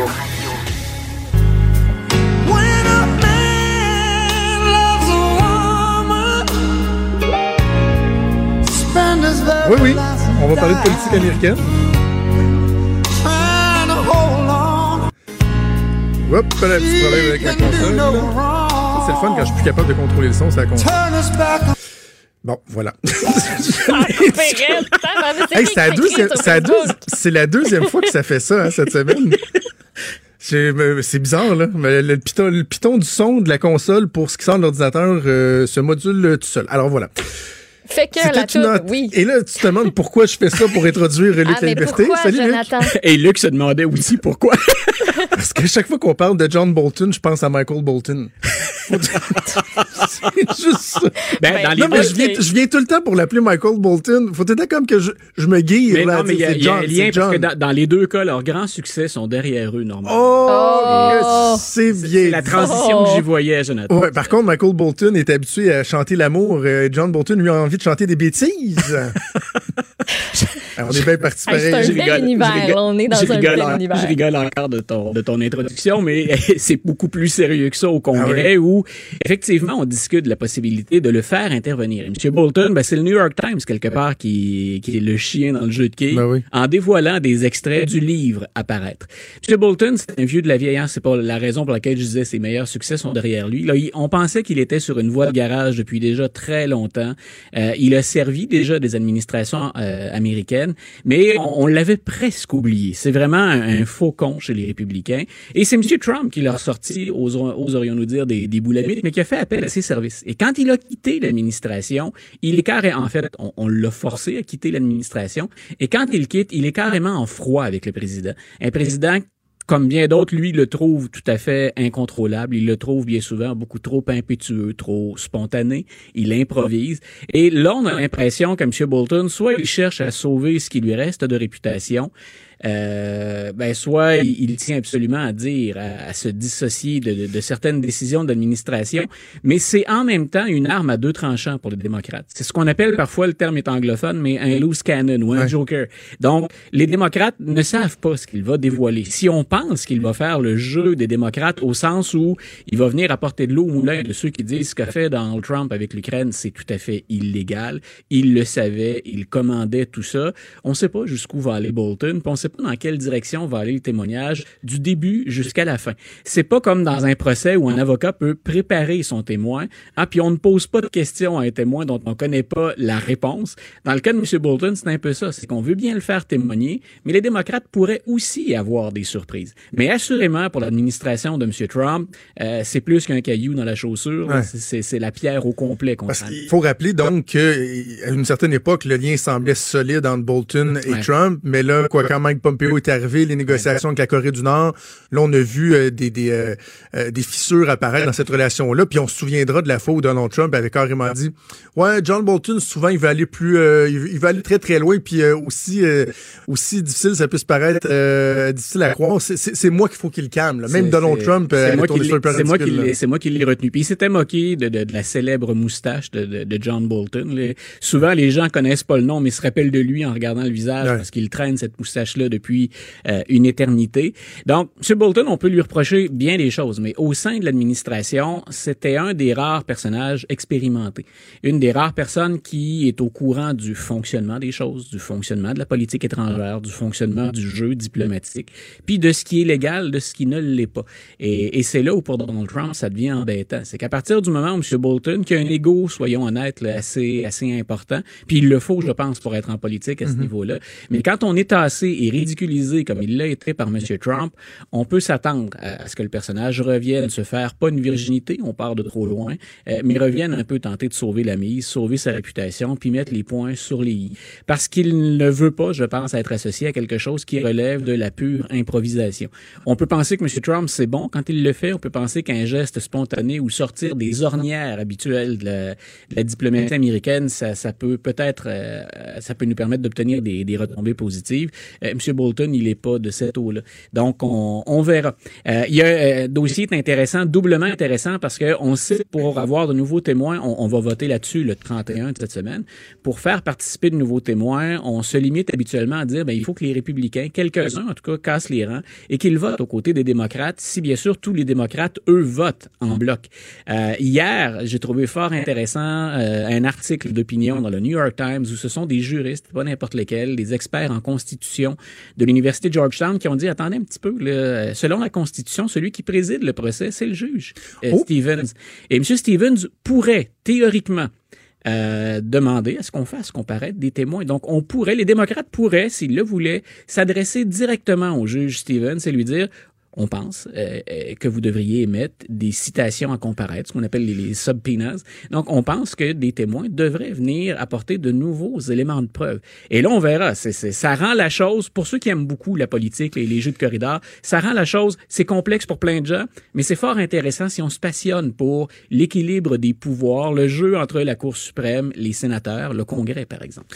c'est complexe et je trouve que ça devient de plus en plus frustrant. Euh, je Ah. me faisais la réflexion hier en, en regardant les, les nouvelles, les, les topos autour de, de ce développement-là, puis je me disais, mais ça changera rien. Au pire, il va peut-être se faire entendre, mais ça changera rien. Puis le terme que j'avais en tête, Luc, c'est vraiment simulacre de démocratie. Ouais. C'est un simulacre. C'est du fake. Ce, ce n'est pas vrai. Puis, alors que, par exemple, ici au Québec, on vit euh, un épisode où les parlementaires doivent changer des lois parce que les cours, les juges sont au-dessus des parlementaires et disent non, telle loi, euh, ça fonctionne pas, faut revoir la loi. Il y a quelque chose d'aberrant à ce que dans un processus aussi fondamental qu'un processus de destitution aux États-Unis soit entre les mains d'un organe très, très, très partisan, le Sénat, plutôt que, par exemple, de, devant les cours. Tu sais, je me dis, est-ce qu'à la limite, ça pourrait pas même je sais que toucher à la Constitution, là, c'est pas demain que ça va arriver, mais enclencher une espèce de, de réflexion à savoir est-ce que le processus, il est bon? Je sais pas si on va le faire, mais j'ai déjà eu l'occasion d'écrire et, et, plus qu'une fois, plus qu'une occasion sur, sur, le sujet. Euh, M. Trump est devant les tribunaux en parallèle. Hein. Ça, ce sont des, des, causes bien souvent dont on va connaître l'issue quand il aura quitté la Maison Blanche. Pour ce qui est de ce qui se passe au Sénat actuellement, moi j'ai déjà dit, démocrates et républicains. Euh, les démocrates ont défendu Bill Clinton euh, à fond la caisse, même si certains avaient osé voter avec les républicains à l'époque, mais c'est un enjeu qui est strictement partisan et il en va des limites du pouvoir présidentiel. Moi, je répète depuis le départ, enlevez les noms des individus et demandez-vous au terme du procès ce qu'on pourra empêcher le prochain président ou la prochaine présidente de faire si M. Trump sort de cette histoire-là sans avoir à payer le prix de quelque chose dont on a la preuve. Euh, les partisans de M. Trump nient la réalité. Là. Pour eux, tout est beau, puis ouais. M. Trump avait le droit de faire tout. Ce n'est pas vrai. Devant une cour, devant un tribunal, ça ne tiendrait pas la route, c'est très clair. On est rendu à plus de 700 constitutionnalistes qui disent c'est exactement pour ça qu'on a pensé la procédure de destitution. Les avocats de Trump lui-même, actuellement dans le procès, ont menti à deux ou trois occasions euh, pour démentir des faits qui étaient reprochés au président. Donc, on est rendu très loin. Et c'est la raison pour laquelle je dis euh, inutile, Simulacre, oui. Inutile, ben pas inutile si, ben si on se dit que ça va se décider à la prochaine élection. C'est très important si John Bolton vient témoigner parce que il reste encore, il, y en a peu, il n'y en a pas beaucoup, mais il reste encore des électeurs indécis pour la, en vue de, en prévision de la prochaine campagne électorale. Et c'est là où les démocrates misent tout. C'est la raison pour laquelle d'ailleurs Mitt Romney, qui lui-même est un républicain, souhaite qu'on fasse intervenir de nouveaux témoins. Il aimerait, lui, comme quelques autres, se débarrasser de Donald Trump à la prochaine élection. Et si John Bolton venait à la face du monde dire, ben moi j'étais dans l'administration. D'ailleurs, son livre, si je me trompe pas, le livre à sortir, c'est la pièce dans laquelle la décision s'est prise. Oui. C'est une traduction plus ou moins fidèle, mais c'est à peu près ça. Oui, oui. Euh, donc, grosso modo, on peut pas, on a reproché des fois aux démocrates d'utiliser des témoins qui n'étaient pas dans la pièce. Ils étaient à l'écoute sur la ligne téléphonique au moment de- de- du fameux appel placé au président Zelensky. Mais là, vous avez quelqu'un qui a participé à la décision, qui a participé au pourparler, puis qui dit, moi, je débarque. Euh, des dissidents dans les administrations, il y en a toujours. Il y en a eu au, au sein de l'administration de Barack Obama. Il y en a eu au sein de l'administration de M. Bu- de M. Bush, beaucoup. Je pense au général Colin Powell, entre autres, qui a laissé ses, ses- ses ambitions politiques, pensait qu'il allait devenir éventuellement un candidat à la présidence. Mais des gens venir affirmer haut et fort devant un tribunal, le président vous a menti, ce qu'on a fait est illégal. Euh, ouf, là, on, on est, on est littéralement, pour utiliser une expression populaire, ailleurs. Donc, le simulacre de démocratie ou de procès, je te rejoins. Est-ce que ça sert à rien? Euh, assurément, on investit beaucoup, beaucoup, ou on gaspille, selon la version, beaucoup, beaucoup, beaucoup d'argent et de temps de politiciens qui discutent pas d'autre chose que de M. Trump ces jours-ci. Ceux qui sont élus au Sénat devraient se prononcer sur d'autres projets de loi et envisager des réformes. Est-ce que c'est inutile? Pas si on pense aux résultats de l'élection. Et c'est là-dessus, je le répète, que misent les démocrates. Mais alors là, on place tous nos œufs dans le même panier. La suite des choses, Luc? Donc, la suite des choses, le 31, c'est vendredi. Donc, vendredi, euh, si on n'a pas demandé l'avis du juge Stevens d'ici là, parce qu'on a même commencé, même au sein de l'équipe d'avocats de M. Trump, on a commencé à mentionner le nom de John Bolton. Donc, on a Kenneth Starr hier qui prenait la parole et lui-même a référé à, ce personnage-là. Euh, et Alan Dershowitz, si je me trompe pas aussi, l'ancien prof euh, constitutionnaliste de, Harvard. Donc, clairement, c'est une patate chaude. là. Les républicains euh, auraient bien voulu contourner ce sujet-là. Donc, si ne demande pas au juge Stevens d'ici là de, de se prononcer, euh, on va voter sur euh, de nouveaux témoins vendredi. Et ça va déterminer la suite des choses parce que dès vendredi, si on n'accepte pas d'entendre de nouveaux témoins, Mitch McConnell peut tout de suite, le, le- le leader des, des républicains au Sénat, il peut tout de suite demander un vote sur l'acquittement ou sur la, la- la culpabilité du président. Donc, vendredi, M. Trump pourrait être débarrassé de la procédure ou encore, pour ceux qui sont lassés, ben, vous serez encore plus écœurés, pour utiliser le bon terme. Pour ceux qui se passionnent pour le jeu, à tout le moins, euh, ben, on aura droit cette fois-là à, à une prolongation parce qu'on entendra de nouveaux témoins. Vendredi, il sera débarrassé Oui. ou embarrassé. Ou embarrassé, On sera voilà. ce vendredi pour en rediscuter ensemble. Merci, Luc. Un grand plaisir. Bientôt.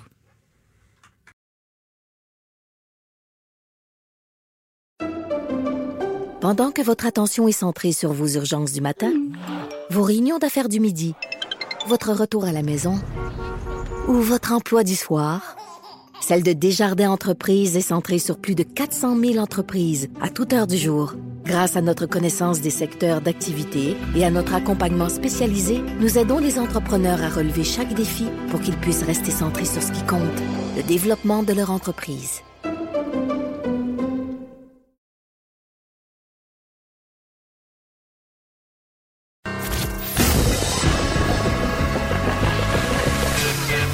Franchement dit. Appelez ou textez au 187 Cube Radio. 1877 827 2346.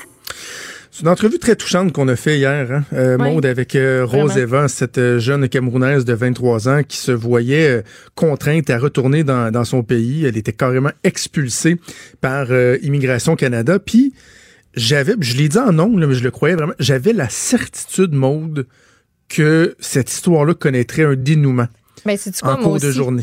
Je regardais mes médias sociaux hier soir, sais, euh, son vol était quoi, à 8 heures?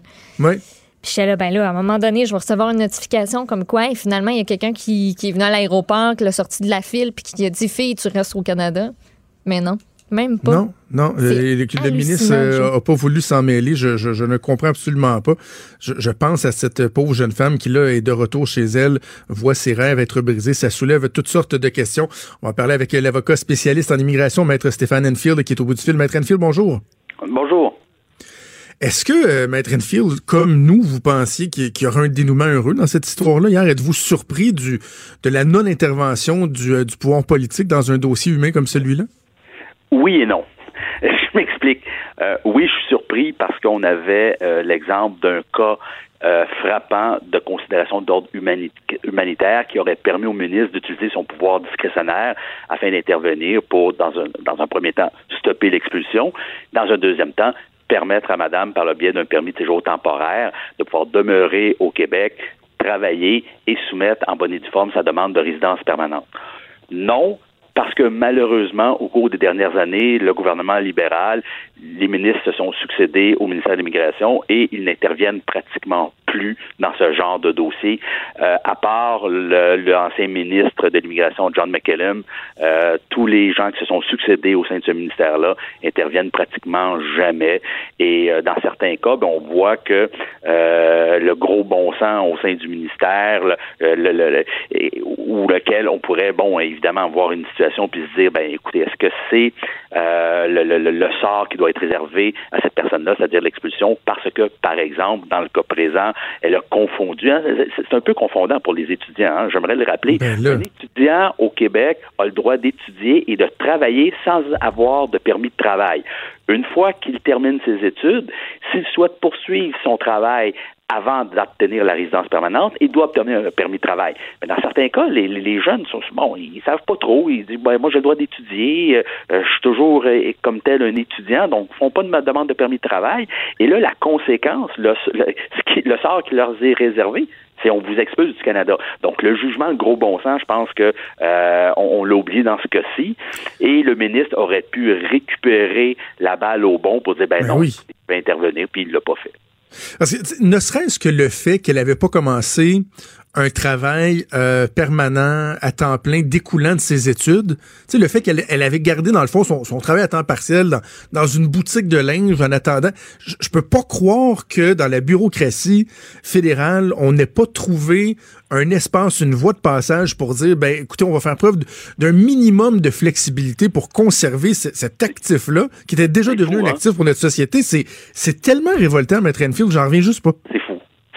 Complètement fou. Euh, et, et on sait en plus que les agents ont un certain pouvoir discrétionnaire. Dans un cas comme celui-là, l'agent aurait pu dire à la jeune fille, écoute, euh, tu dois avoir un permis de travail pour étudier, tu as terminé tes études, bon, on va, on va stopper l'emploi, obtiens ton permis d'études et par la suite, tu pourras continuer. On te donne ce qu'on appelle une lettre d'avertissement. C'est possible de le faire. Ben non, c'est le coup près tout de suite. Euh, on expulse euh, une personne qu'on a formée. Hein, euh, on on l'a formée. cette personne-là, elle a fait Ben des oui. études ici. Euh, c'est une personne qui est bien intégrée, travaille, parle français commet pas d'infraction criminelle, euh, je trouve que le, le- le- le- la, la pénalité pour avoir fait euh, une omission aussi. Bon, je comprends que euh, faut respecter la loi, la loi c'est la loi. Dans ce cas-ci, je pense qu'on aurait pu faire preuve de jugement et de gros bon sens, ce qui malheureusement n'a pas été le cas. Puis ben là, on expulse une personne, puis on lui dit ben refais toute la procédure de l'extérieur du Canada, de l'extérieur du Québec. C'est-tu un peu aberrant, c'est-tu un peu imbécile? Quand excusez, mais quand on aurait pu simplement dire à cette personne-là, regarde, bon, t'as pris une voie un peu croche, on va ramener dans le droit chemin, fais les choses correctement, puis tu vas pouvoir continuer ton chemin au Québec. Ben non, on dit quitte, puis après ça, ben tu reviendras. Cette jeune femme-là est arrivée au Québec, a dépensé 40 000 dollars pour sa formation Mhm. professionnelle. On a caché le 40 000, on a caché ses impôts, on a caché ses taxes, TPS, TVQ, puis après ça, on dit, ah ouais, scram. Exactement. Pour, pas parce que la personne a commis des infractions criminelles. Mais non! Hein? Pas parce que la personne a voulu immigrer par la voie par la porte arrière. Non, non, elle a fait les choses correctement.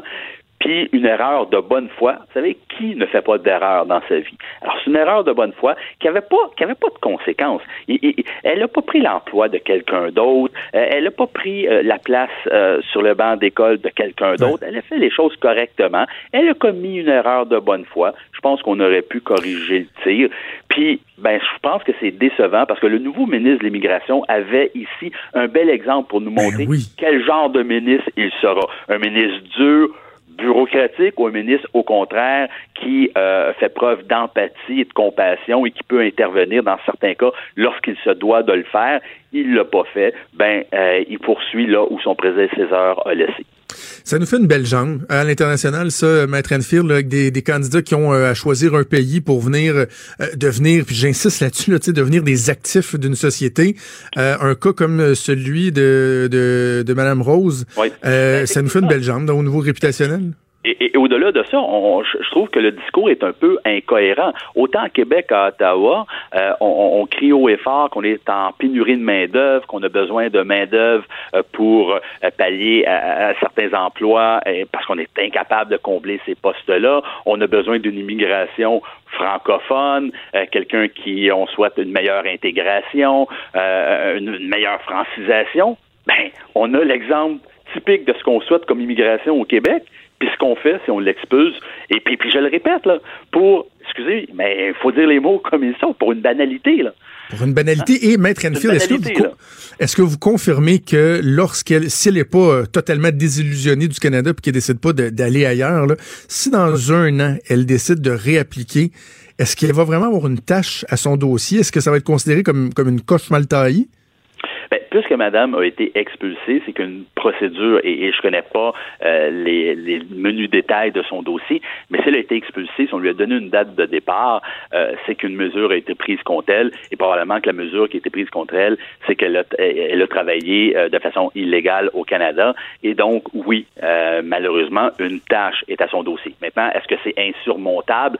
Je vous dirais que non, parce qu'évidemment, elle, elle a tout le profil d'une personne qu'on souhaite euh, sélectionner au Québec euh, comme immigrant. Alors, euh, je pense que non, euh, ça, ça, ça ne fera pas une embûche, évidemment, à une éventuelle de candidature à l'immigration. Mais encore là, est-ce que la jeune fille va vouloir euh, reprendre tout le processus à zéro? On sait que les délais de traitement pour ce genre de dossier maintenant, c'est épouvantable. Hein, on parle de plus d'un an, dans certains cas deux ans, de- des gens qui attendent depuis trois ans une décision. Alors, euh, j'ose espérer que dans son on pourrait utiliser une voie d'accotement, une voie un peu plus rapide. Sauf qu'on pouvait faire les choses différemment euh, déjà sur le territoire québécois. On l'a pas fait. Alors, je ne sais pas comment le Et ministère va on aurait envie, on, a- on aurait envie là, de shaker le pommier du, du gouvernement fédéral puis qu'il leur envoie, qu'il lui envoie un challenger là, au, euh, au Cameroun pour la ramener euh, au plus sacrant. Bref, euh, Rose Eva qui a quitté hier en disant ce n'est qu'un ce n'est qu'un un au revoir Québec, je veux vivre avec vous. Elle était en larmes à l'aéroport. Quelle quelle triste histoire. Avant de vous laisser, Maître Enfield, juste curieux, je sais que euh, comme avocat, vous avez des dates de présence en cours qui sont déterminées à l'avance. Souvent, il y a pas beaucoup de flexibilité là-dedans. Est-ce qu'on va être capable de trouver une voie de passage entre les dates de spectacle de Guy Nantel et vos présences en cours pour faire des débats avec le Parti québécois? Excellente question. Euh, j'ai pas, j'ai pas fait de demande d'accommodement raisonnable auprès euh, de la direction du Parti québécois. Euh, une chose est certaine, je ne crois pas que euh, les règles de la course euh, à la chefferie du PQ doivent être aménagées en fonction de l'agenda d'un candidat. Tous les candidats déjà sur la ligne de départ ou ceux qui y songent, dont je fais partie, on a tous des obligations professionnelles, mais on a des choix à faire et le choix est est-ce qu'on se lance dans la course à la chefferie ou on respecte nos, obli- nos obligations euh, familiales et professionnelles. C'est le choix que M. Nantel devra faire. Mais bon, j'ai hâte de voir. L'aspect euh, l'aspect de la comptabilité. L'aspect de la comptabilisation des dépenses Mhm. euh, électorales versus la visibilité avec les spectacles, les articles de journaux, sympathisants sur place, euh, ça aussi c'est une question euh, qui mérite d'être débattue. Là. Question qui est, est- intéressante, euh, au même titre que, bon, euh, dans mon cas, j'ai des conférences euh, à l'extérieur euh, de Montréal. Est-ce que ces, euh, ces dépenses-là devront être également comptabilisées? Je sais que le directeur général des élections a déjà fait part que s'il n'y avait pas d'activité politique reliée à l'activité professionnelle, on ne serait pas dans l'obligation de comptabiliser ces, euh, ces dépenses-là. Mais encore, faut- faut-il voir quelle est l'activité, où s'arrête l'activité professionnelle versus l'activité politique. Mais bon, euh, c'est à suivre. OK. Est-ce que euh, la, la réflexion s'achève? Est-ce qu'on doit surveiller votre Facebook le samedi soir euh, vers 23 heures pour... euh, Euh, ben non, vous, vous pourrez dormir en paix. Je- les, les règles vont être adoptées euh, samedi. On va évidemment en prendre connaissance d'une façon euh, sérieuse au cours du week-end. Et euh, je peux vous dire cependant que la, la- la réflexion euh, tire à sa fin. Bon, on va suivre ça. Maître Stéphane Enfield, merci beaucoup de nous avoir parlé. Ça fait un plaisir. À bientôt. Au revoir. Il est franc et nuancé. Jonathan Trudeau. La politique lui coule dans les veines. Vous écoutez Franchement dit. Bon, bon, bon, bon, bon, bon, bon, bon, bon, bon, bon. Gabriel Bouchard qui récidive. Oui, c'est. La présidente de euh, la Fédération des femmes du Québec. Oui, ça explose présentement sur les réseaux sociaux et pas juste sur les réseaux sociaux. En fait, là, ça sort de, de ce cadre-là. Euh, elle a de nouveau semé la controverse. Cette fois-ci, c'est un tweet sur les relations de couple hétérosexuels qui va comme suit. J'ouvre les guillemets. Les relations de couple hétérosexuels sont vraiment violentes. En plus, la grande majorité sont des relations basées sur la religion. Il est peut-être temps d'avoir une conversation sur leur interdiction et abolition. Je ferme les guillemets. Il y a plusieurs internautes qui euh, n'ont pas tardé, vous comprendrez, à, euh, à parler de ce tweet-là, à dire, à le qualifier de provocation. Elle en a rajouté par la suite, plus loin. Elle dit on devrait pouvoir discuter de toutes les solutions. Et euh, attends un petit peu, non, non, non. Elle a dit les statistiques sont quand même claires que les femmes sont tuées en grande majorité dans un contexte de relation intime avec un partenaire masculin. On devrait pouvoir discuter de toutes les solutions. Gabrielle Bouchard a par la suite tenu à faire une série de tweets pour, dit-elle, préciser sa pensée. Elle dit J'ai votre attention. Ça, je pense que euh, c'est ça qui est arrivé. Les féminicides, et c'est très décousu. Là. Je sais pas si tu veux que je te parle des trois tweets qu'elle a, a fait, là, mais en gros, c'est très décousu. On comprend qu'elle a fait ça pour avoir l'attention. Était-ce la bonne façon de le faire? Je penserais pas. C'est tellement n'importe quoi. Je ne suis plus capable de cette personne-là. Je ne suis plus capable. Et là, ça soulève un tollé. Je vois beaucoup de réactions. Moi, j'ai retweeté son, son, son tweet initial. Là. Tu sais, il il est peut-être temps d'avoir une conversation sur l'interdiction, l'abolition des, des relations de couple hétérosexuels. Euh, Qu'est-ce qu'elle avait aussi tweeté là, il y a quelque temps? C'était Oh le- c'est pas la première fois. Le voile islamique, elle avait euh, qualifié Ah, ça de cool. badass. Elle a aussi euh, déjà appelé à discuter de la vasectomie obligatoire à 18 ans. Donc, tu sais, tout pour provoquer, au final. là. Je, non, je, je suis plus capable. Puis, donc, je regarde les réactions des gens. Puis, faites attention de ne pas décrédibiliser votre jugement, votre critique d'une personne comme Gabriel Bouchard en évoquant des éléments qui qui devraient pas être pris en contexte. C'est comme le fait que c'est une personne trans qui est à la, tête de la Fédération des femmes du Québec. À une certaine époque, ça a créé un, un cer- un certain débat, mais mettez, pas ça dans la balance. Je me fous, moi, de son passé. Je me fous euh, de, de comment elle se qualifie, de son genre. C'est la présidente de la Fédération des femmes du Québec qui n'est pas assez intelligente pour écrire des tweets, faire des déclarations euh, sensées. Tu sais, de, de dire, moi, je vais aller attirer l'attention en disant, euh, les couples hétérosexuels, c'est dangereux, faudrait peut-être les interdire. Puis là, oh, oh, OK, là, j'ai votre attention, je vais y aller d'un message qui, comme tu l'as mentionné, est totalement décousu, là. Il n'y a rien à comprendre. C'est du vrai, gros je- n'importe quoi. Les, fi- les féminicides, là, elle a mélangé là-dedans. Euh, Le salaire aussi à 15 Le salaire, salaire à 15 dollars, les aidants naturels, les femmes racisées, les autochtones. Le message, il ne passe pas. Et ce qu'on retient, c'est l'imbécili- l'imbécilité du propos initial.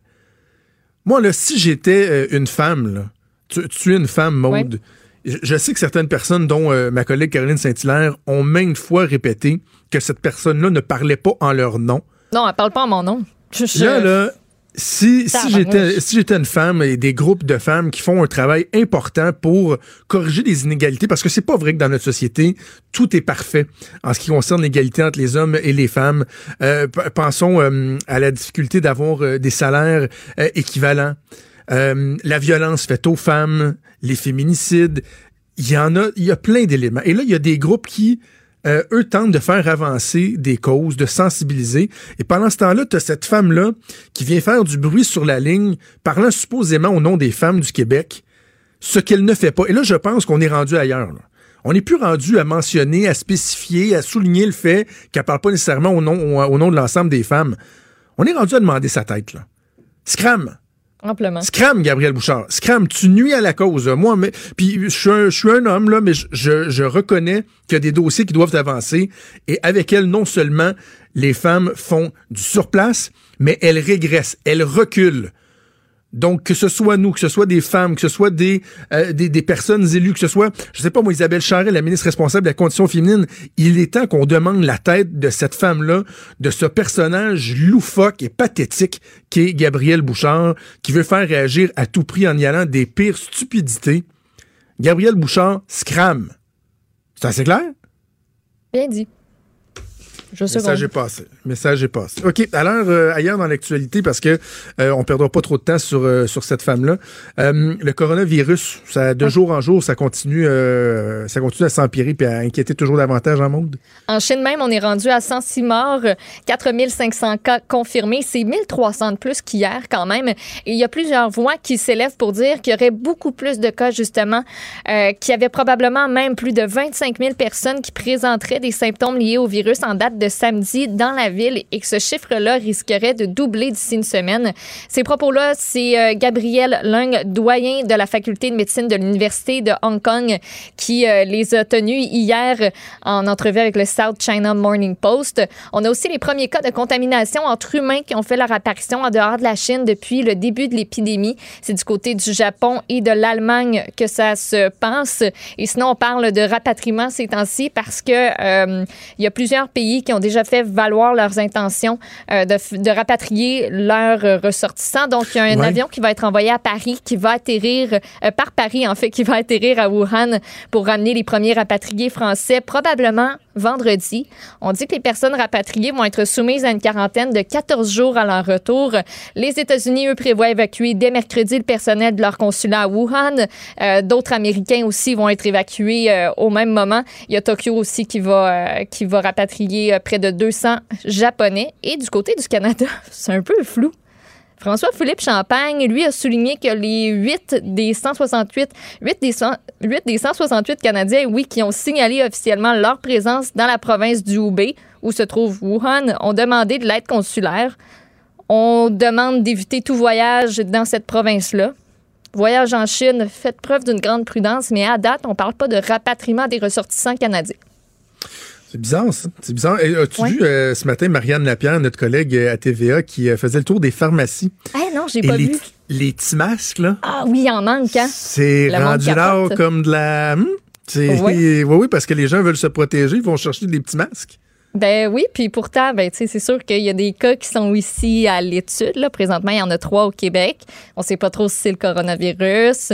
Il y en a deux en Ontario, mais je veux dire, toi, irais-tu te chercher un petit masque? Ben, écoute, c'est drôle Moi, je, parce pa- que... je panique pas tant que ça non plus. Non, non, non, c'est ça, mais les gens veulent être prévoyants, mais c'est drôle parce que j'avais prévu aller à la pharmacie m'acheter des Mhm. petits masques. OK. Parce que j'ai euh, deux éviers, puis le drain de la douche qui commence à être bloqué à cause des cristis cheveux de ma blonde. Là. Ah, c'est juste sa faute. hein. Ben oui, c'est par- juste notre faute. C'est juste nos cheveux. Ben Ah là, ouais, check moi les cheveux, c'est pas moi qui, ouais. c'est pas moi qui bouge ça, là. Puis, ma, ben, euh, Maud Boutet, ma blonde est rousse, a les cheveux longs. C'est assez facile de, de, Hey, de départager quand je sors là. le moton, là. Et, et je sais pas si, c'est souvent les gars qui font ça, mais il y a des filles aussi qui, qui aiment ça aller jouer dans la plomberie. Je sais pas si tu as déjà eu l'occasion de défaire un moton qui Mhm. C'est bloque. dégueulasse. C'est dégueulasse avec dégueulasse. le shampoing. D'ailleurs, il y a un sketch de Simon Gouache sur le débouchage de douche qui est tellement drôle, là. Parce qu'il dit à un moment donné, il dit, moi, là, il dit, je le sais ce que je fais dans la douche, moi. il dit, il dit, hey, pour euh, illustrer à quel point il sait que c'est dégueulasse quand il enlève le moton puis qu'il y a plein de choses dans la douche. Et bref, moi, j'ai le cœur très sensible. Fait que là, je me suis dit, je vais aller m'acheter un masque cette fois-là pour pas faire de... Ouais, ouais, Mais ouais. là, je vais aller à la pharmacie pour aller m'acheter un petit masque. Il y en aura plus, là. Non, il n'y en a plus. C'est terminé. Ta vont être vide? C'est fou, là. Puis moi, je vais être pogné à déboucher mes éviers en ayant le cœur qui lève, là. Parce que les gens Ben ouais. paniquent un petit peu trop.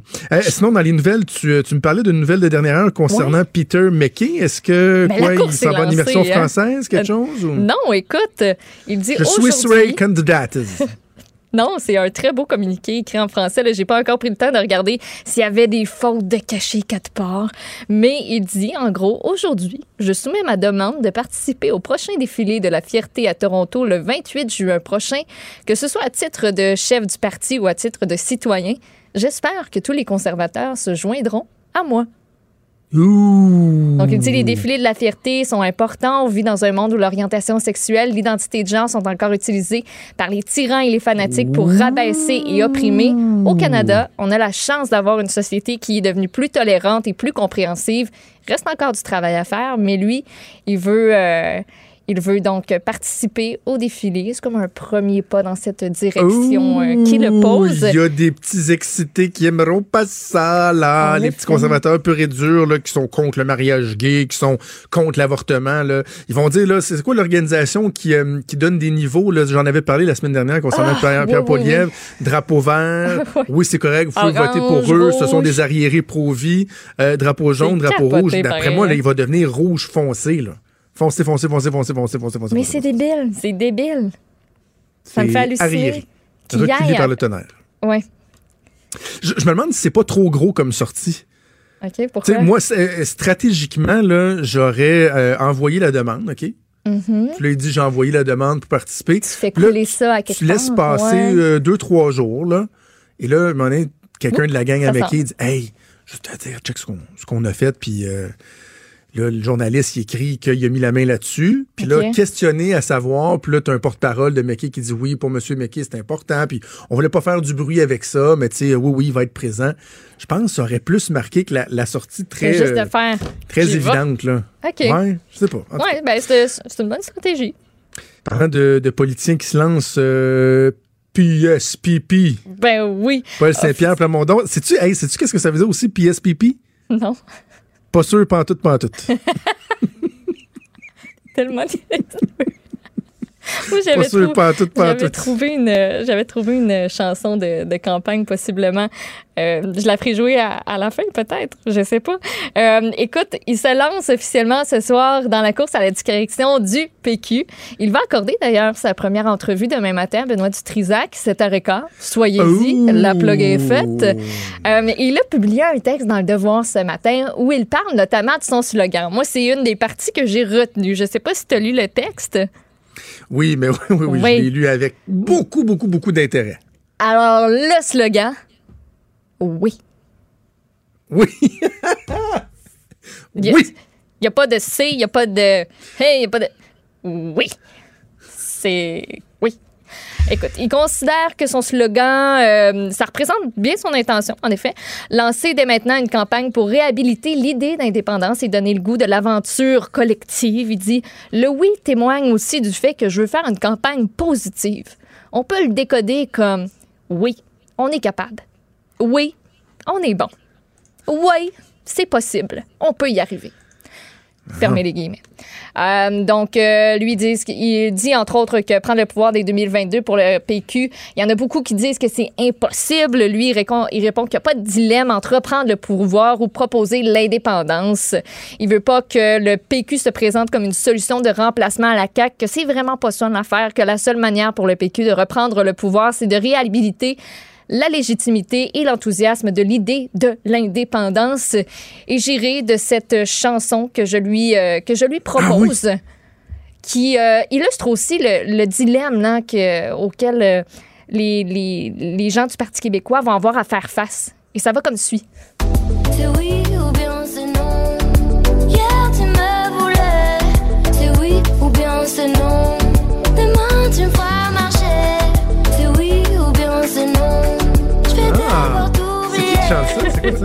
C'est Angèle. C'est oui ou ben c'est non?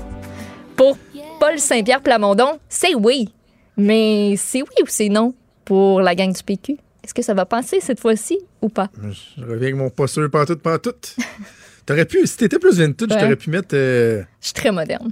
t'aurais pu mettre euh, une excellente chanson qui s'appelle, attention, OK. qui s'appelle Le son pas vrai. Ça va super bien avec. euh, Ah oui, c'est parce que j'avais ça. euh, OK, ouais, non, ça va bien. Tu connais ça? Cocher oui, cocher non? c'est pas le piché. Ouais. Une chanson absolument insupportable. cocher oui, cocher non.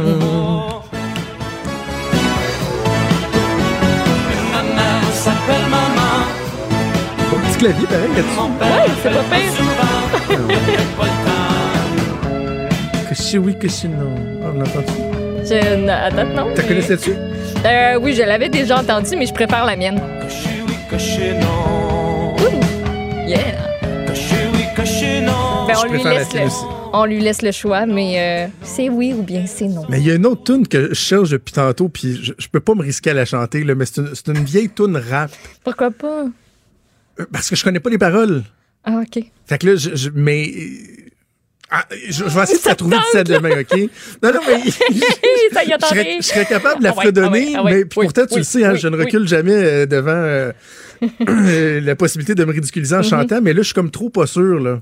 OK. Mais, mais, mais le PSPP fitterait dans cette chanson-là, là. OK. Euh, Moi, tout cas, puis je vais SPP, travailler quand tu dis ça, je vois juste comme Paul Saint-Pierre Plamondon avec des gants de boxe, comme il est prêt à aller, là. Ah non, moi je le vois en, en espèce de jogging suit très ample, mauve, avec des grosses chaînes en or en train de rapper. Fait que moi, if you know comme, me, PSPP, ça ressemble à ça, là. And if you know me, PSPP. En tout cas, on va essayer de te trouver ça. On va la suggérer, on, on lui offrira euh, Hey, hein, quelques ça, choix. c'est- ça, c'est un brainstorm gratuit. Servez-vous. Allez-y allègrement. On est On est smart. Bon, on va parler de façon plus euh, intelligente de musique dans quelques minutes avec euh, Stéphane Plante. On fait une pause et on revient.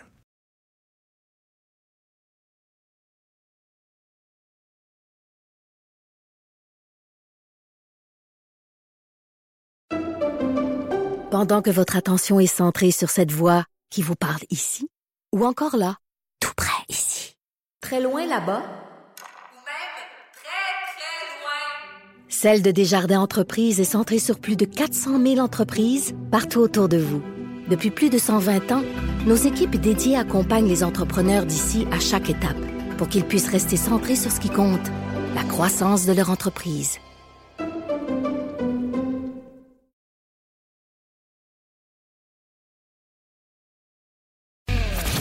Franchement dit. Jonathan Trudeau. Et Maude Boutet. Appelez ou textez au 187 Cube Radio 1877 827 2346. Cube Radio. Cube Radio.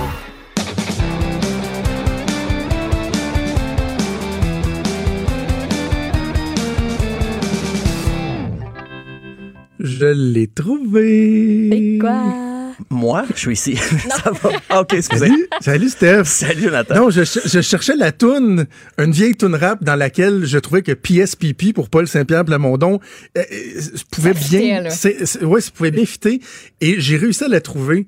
Euh, une toune que tu vas sûrement connaître, toi, Stéphane. Maude, je suis pas sûr. On part. Ah oui. Ouais. Ah, ben ouais. PSPP. Naughty by nature. Yes, PSPP. Naughty by Nature, c'est sorti en 91, c'est pas jeune. là. Non, non, pas du tout. Avoue, PSPP, OPP. Ouais, quand même. Il y a un rapprochement à faire. C'est une nouvelle carrière pour. euh, Un genre de on aime PSPP. Non? Ouais, ouais. On va lui proposer. donne- On, on lui donne des choix de trame. Il y On en lui donne des choix de là. trame. On va dire, veux-tu sont une tourne de, veux-tu une tourne de 1991 pour rajeunir le, le PQ? enfin, c'est pas grave, là. on- Sinon, t'as le choix avec Angèle qui parle en français en plus. Eh non, une tonne, en... oh, une tonne anglo pour le PQ. Ouais, non, non, ouais. Non, ouais. non, non. Non, mais tu mets des paroles françaises. En Ah, cas. On va peut-être choisir cocher oui, cocher Ben non oui. Euh, OK. Hey, parlons de d'Oshiaga. Il y a quand même eu de- des grosses suites là, sur euh, la programmation du festival d'Oshiaga. En tout cas, on a connu le contenu plus tôt qu'à l'habitude. Ben, c'est, ce qui est drôle, c'est que c'est apparu sur un abribus avant. C'est pas une fuite Internet. C'est Ben quelqu'un. oui. C'est, euh, j'imagine, une fan qui avait hâte que la programmation sorte. Elle voit ça sur un abribus, la, la programmation complète. Parce que le matin, on avait dit, bon, ben, le vendredi, Foo Fighters, euh, samedi, euh, Lizzo, le Kendrick Lamar, le dimanche. Déjà, c'est comme trois gros noms, mais là, tout ça sort d'avance. Ça devait être publié ce matin. Les billets sont en vente d'ailleurs depuis 10 heures ce matin, mais finalement, euh, Evenco à 15 heures a dit ah on pouvait plus attendre, mais je pense que c'était un peu pour faire du, euh, damage control, si vous me permettez l'expression. Euh, je sais pas si c'est quelqu'un chez Evenco, d'où la fuite a pu venir, ou comme je l'ai lu à quelques endroits, est-ce que c'est un coup de pub? Pour dire est-ce qu'on avait peur que ça passe dans le bar, puis on se dit ok ben on va enrober ça d'un mini scandale, dire ah il y a quelqu'un qui va se faire taper ses doigts, Euh, mais quand même ça, ça permet de, de voir que qui va être là cette année, euh, ben vendredi, Foo Fighters bien sûr, ça fait neuf ans qu'ils n'ont pas joué à Montréal quand même. Euh, Il y a Vampire Weekend qui a justement remporté le Grammys de l'album alternatif de l'année, voir Leon Bridges, euh, Party Next Door, Dermot Kennedy, Struts, euh, euh, beaucoup de noms. là. On parlait des Grammys des fois, on disait ah, on connaît pas tout le monde qui joue, plus on vieillit. Avec Oshiaga, c'est encore pire. je pense qu'il y a des groupes là-dedans que je, je vais découvrir en même temps que vous cette année. Euh, samedi, c'est Lizzo. Ça, on- je pense qu'on la connaît. je pense que depuis... Oui. Ben, on commence à la connaître. Euh, Et- Vous allez voir Benoît Dutrisac à son spectacle Oh. danser. Ah, ça va. Ah ouais, il, Benoît va aller là? Bon, il ben, adore Lizzo. Ben, je pense que je vais y aller juste Ah pour oui. voir ça, puis je vais partir après. euh, Lewis Capaldi aussi qui va être là, Nick Murphy, July Talk, et des revenants des années 90, Third Eye Blind. On va juste se rafraîchir Hein? la mémoire. On va écouter leur hit Semi Charmed Life.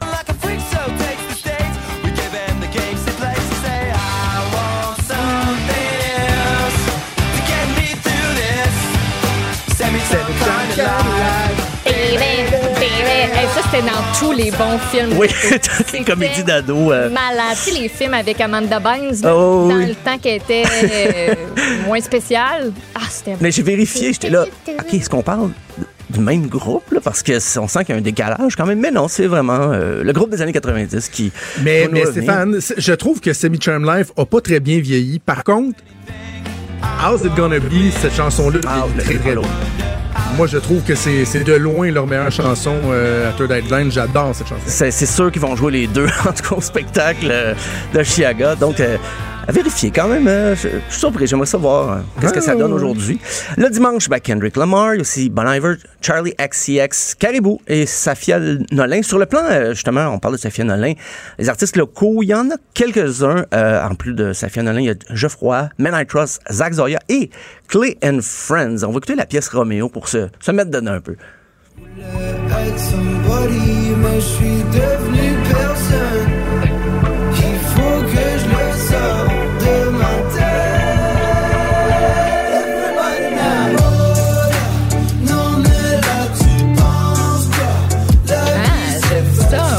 Connaissais pas ça? Ouais, c'est Ben, loin d'être mauvais. Découverte moi aussi. Et euh, si vous avez l'occasion de voir le clip, euh, il se prend pas au sérieux du tout. Là. Il s'amuse beaucoup avec euh, leur image et tout ça. Donc, à découvrir Romeo, la pièce Romeo de Clay and Friends.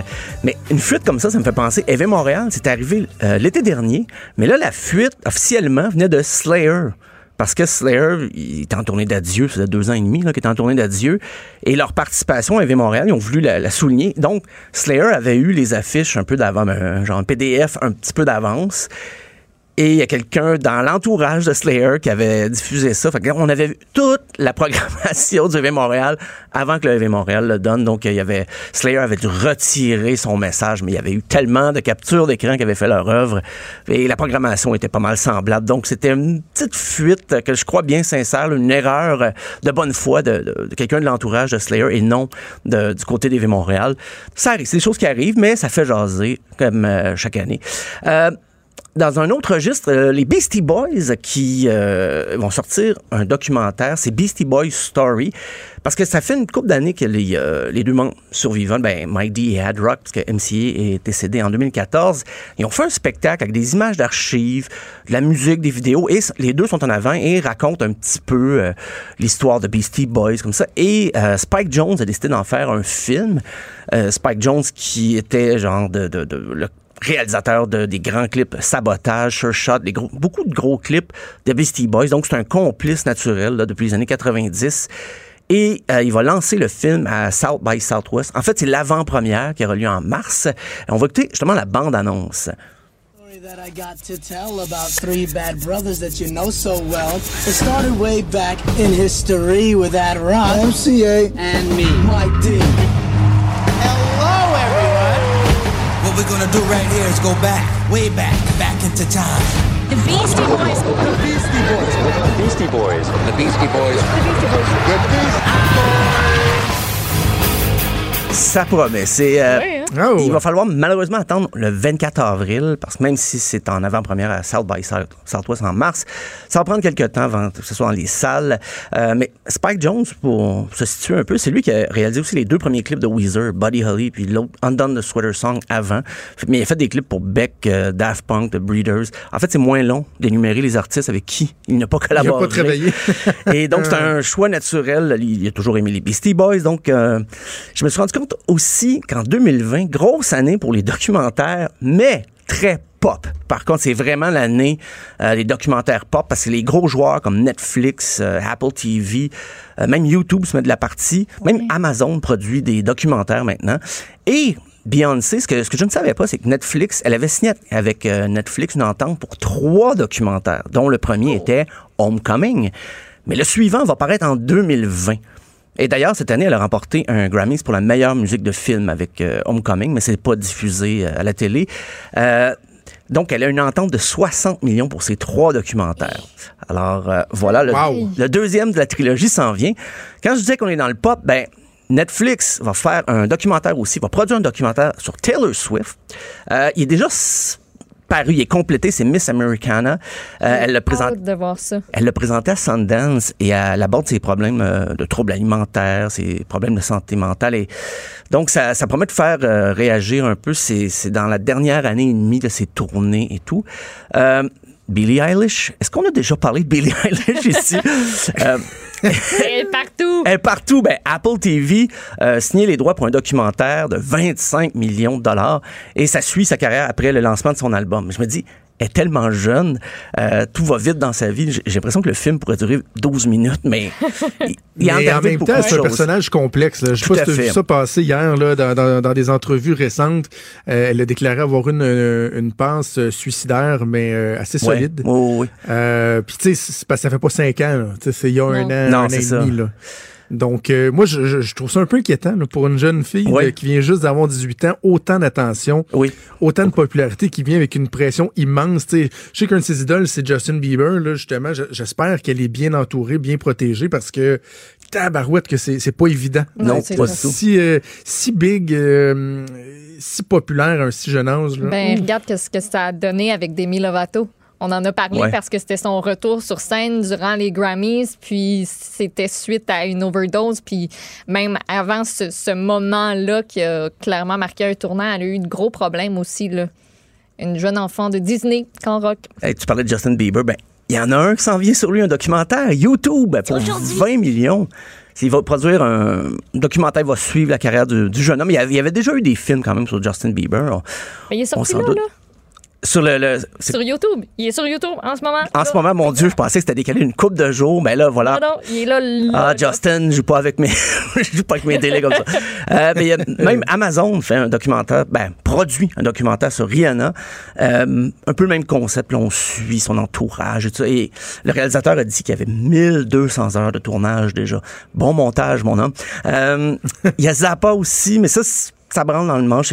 Pierre-Olivier Zappa? Non, Frank. Notre collègue de TVA? Frank- non, Frank Zappa, Ah, malheureusement. ça, moi, un docu sur, euh, sur PO. Ben, pourquoi PO. pas, pourquoi pas. Euh, ben, il y a les Go-Go, ça c'est, mon trip personnel. Un groupe des années 80, on, on retient les hits, mais pas tant le groupe parce que beaucoup de drogue a été mêlée. Là, on parle d'un groupe quand même assez pop. Des fois, les histoires de drogue, on voit ça dans le hard rock, le metal, le punk. Mais là, les filles ont commencé sur la scène punk de Los Angeles parce que c'est un groupe entièrement féminin. Mais ça a mal tourné après avec les années 80, les tournées un peu partout. Euh, et il n'y avait pas encore de documentaire sur le groupe, sauf un reportage d'MTV, mais très formaté, là, avec des pubs et tout ça, qu'on retrouve sur YouTube avec une qualité d'image douteuse. Mais on va écouter un de leurs plus gros hits, We Got the Beat.